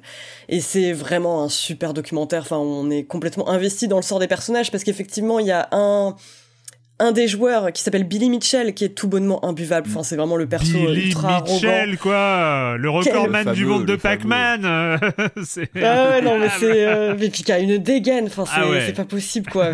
tout est parfait dans ce personnage. On croirait qu'il est écrit ah bah. tellement. Euh, enfin voilà, il a sa propre marque de sauce piquante. Euh, je crois que d'ailleurs Seth Gordon avait dit parce qu'il a réalisé plus tard comment tuer son boss. Il a demandé à Colin Farrell de s'inspirer de de Billy Mitchell pour jouer son rôle de cocaïnomane horrible. Enfin bref, c'est donc voilà. D'un côté, on a ce Billy Mitchell à qui on a envie de foutre des tartes. Il est incroyable. Qui, a vraiment un, truc, enfin un certain talent pour débiter un, sacré lot d'idiotie à la minute. Et de l'autre côté, on a Steve Wiebe qui est un professeur de sciences que tout le monde adore, qui qui en plus a un, un peu ce personnage du loser magnifique. Enfin en gros qui est qui est bon dans beaucoup de domaines. Il fait de la batterie. Il, joue aux jeux vidéo, mais qui a jamais réellement excellé. Et tu sens que lui, enfin voilà, déjà non seulement t'as envie que ce soit lui qui remporte euh, le titre de champion de Donkey Kong, mais c'est tu le vois, enfin tout le long en fait, essayer donc de bah, donc de s'enregistrer, d'enregistrer ses scores pour les soumettre ensuite. Euh, on le voit bah, justement essayer de défier Billy Mitchell en direct. Euh, ben voilà, et essuyer euh, plusieurs refus, mais c'est absolument passionnant. Enfin, c'est vraiment moi, ça m'a lancé dans un dans un, une lecture effrénée d'articles en fait sur le sujet. ça avait été pas mal couvert, notamment par le New York Times euh, au moment où ils se tiraient un peu la bourre. Depuis, euh, leurs scores ont été supplantés, mais mais voilà. En tout cas, on est vraiment sur le au, bout de sa chaise en train de se dire mais qui va gagner? Et pitié, faites que ce soit Steve Wiebe. Et c'est vraiment vraiment génial. Enfin voilà, je le conseille si vous l'avez pas vu par miracle. King of Kong, une référence dans les documentaires, dans les sur les jeux vidéo à voir absolument évidemment. Euh, Patrick. Ouais, alors moi ça faisait des années que ce coffret était sur mon linéaire de DVD. Il prenait un petit peu la poussière, hein, euh, pour tout vous dire. Et puis là, je me suis dit, c'est le moment. C'est le moment de le regarder. Il est grand temps que je regarde la Révolution française en, DVD. Alors, je l'avais déjà vu il y a très longtemps, en 89. Hein, C'était un un de ces euh, le bicentenaire le bicentenaire et en fait et en fait alors c'est assez improbable en fait c'est une sorte de long film de qui doit faire dans les 6 heures en tout en fait qui, je crois était passé à la télévision à l'époque j'avais dû le voir euh, en télévision euh, au fameux bicentenaire en 89. Et c'est un objet assez fascinant. Donc c'est la Révolution française.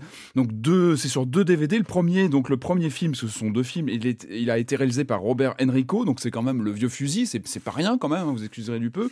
Et c'est un objet assez improbable parce que on est évidemment bah, sur la Révolution française. Donc tous les événements de la, Révolution française, tout ce qui s'est passé, etc. Et on a un casting de, de assez improbable parce qu'on à part, euh, on a François Cluzet qui, euh, qui, qui euh, qui est là, mais on a, on a, on a surtout bah, et Jean-François Balmer aussi, qui est très bien en Louis XVI, il est très très bien dans le rôle.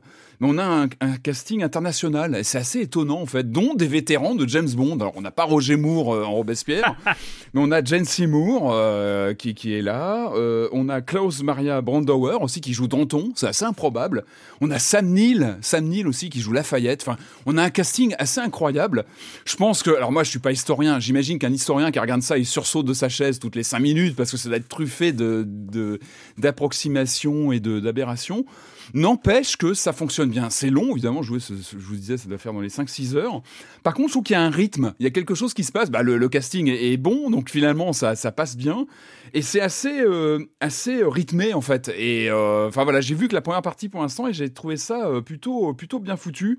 Euh, avec toutes les réserves évidemment que, que n'importe quel historien, je pense, me, me, me dira sur, euh, sur, le, voilà, sur les événements, comment ils sont racontés. La mise en scène, on sent aussi qu'il n'y a pas des moyens euh, fastueux, il n'y a pas de 3D, donc les reconstitutions, j'ai regardé ça, c'est souvent filmé à un autre endroit évidemment pour limiter les, ou reconstituer des endroits comme la Bastille.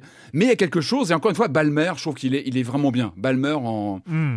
Jean-François Balmer en, Louis XVI, il est, vraiment, bien, il joue bien le rôle. Et c'est voilà, un vrai, objet euh, de curiosité. On parle d'événements historiques majeurs qui sont poignants. Hein. La Révolution française, évidemment, c'est poignant, ça touche tout de suite. Mais en même temps, si je regarde quoi? Je regarde en même temps une espèce de soap de, des années 80 tournée en 88. C'est assez étrange. L'objet lui-même est assez étrange. Donc je le recommande, mais vraiment pour les yeux avertis. Et puis je pense qu'il faut avoir une certaine euh, ouverture d'esprit et ne soyez pas historien. Surtout ne regardez pas ça qu'un spécialiste parce que je pense qu'il y a de quoi sauter au plafond. Mais objet, objet euh, délicieusement, euh, délicieusement vintage et, voilà, j'ai retiré, un peu. À regarder en cassette vidéo, TF1 vidéo quoi. évidemment, et ça va de soi évidemment. Marius. Rebobinant, il faut rebobiner la cassette au début, hein, tu la remets. Ah bah oui, non, évidemment, les, les, quatre cassettes parce qu'à mon avis, eh oui. moi, écoute, un peu le nez dans le boulot. Je vais pas vous refaire ou trop, mais j'ai repassé du temps dessus de la BD parce que c'est bientôt Angoulême et que je mm. prépare euh, je prépare mes petites cartouches. Euh, et et puis avec plaisir voilà je suis j'attendais le livre depuis un moment. C'est euh, Junk Food nouveau bouquin d'Emily Gleason qui était prix révélation à Angoulême il y a cinq ans qui avait sorti le splendide Tête drôle de Coco, qui était euh, une autofiction sur son frère autiste, qui est euh, à la fois super drôle, super grave, formidable.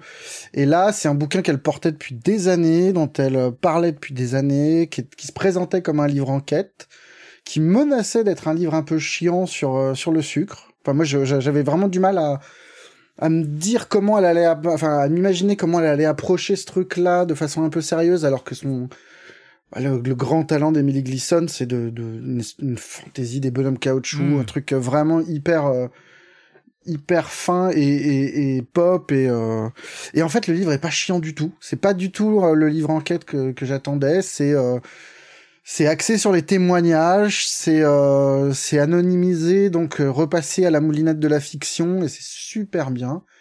Et, euh, et puis bah mon petit plaisir, c'était euh, samedi d'aller chez elle et de, de papoter du livre pendant, euh, pendant un petit moment et de et puis ouais non c'est vraiment super intéressant. C'était passionnant aussi de voir qu'une autrice qui est qui réussit à être aussi juste dès son premier bouquin, bah c'est compliqué. Là, elle, en gros, on faisait les cinq ans qui qui séparait euh, ce premier livre de celui-là et euh, toutes les complications qu'il y a eu, tous les. C'était vraiment passionnant. Ça fera un bon entretien dans l'IB, je pense. Et, euh, et, le livre est super. Vraiment, c'est très drôle et à la fois elle et un Il petit peu pas elle. rappelle ça s'appelle Junk Food. C'est c'est une vingtaine d'euros chez chez Casterman.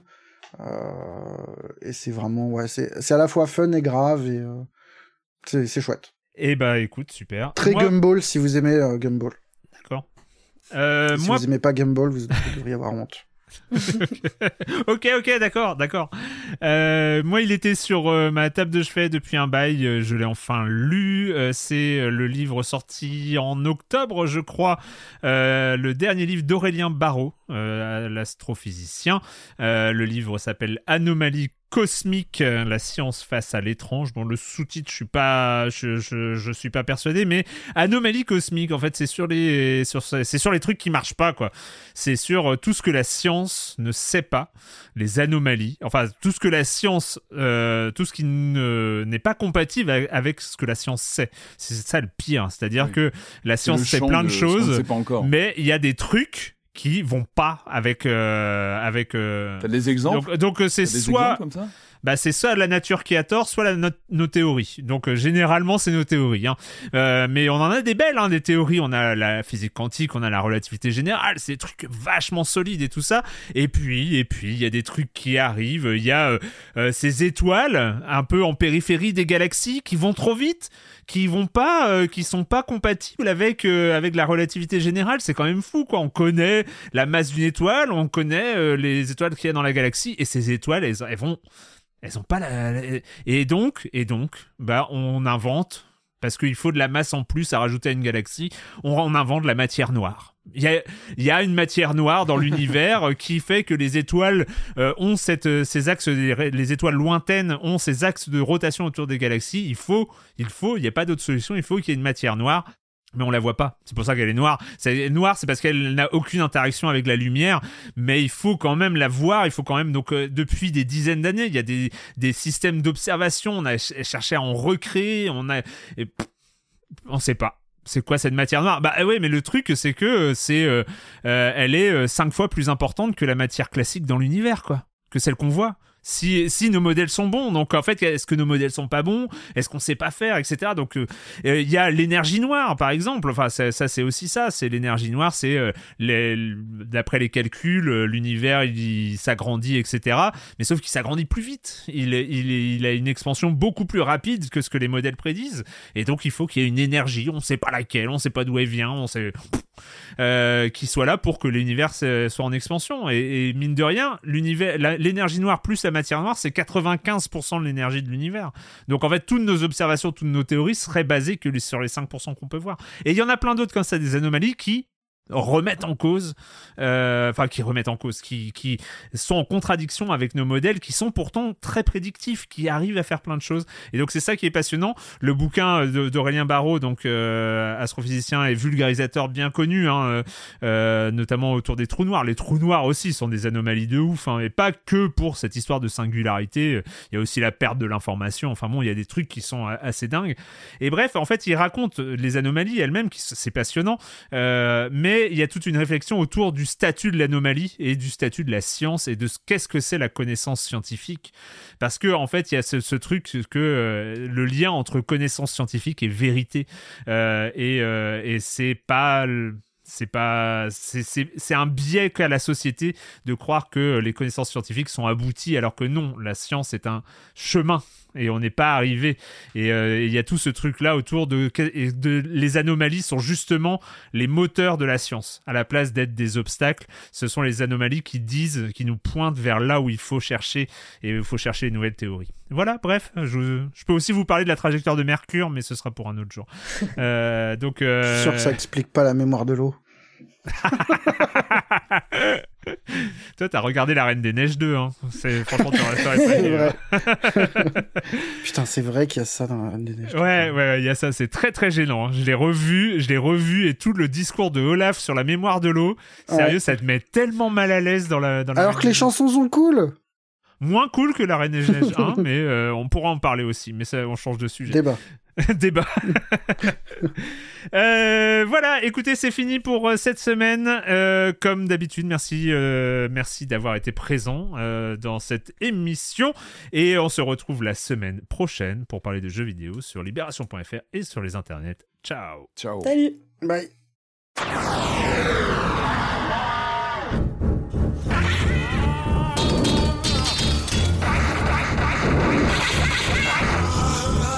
Yeah.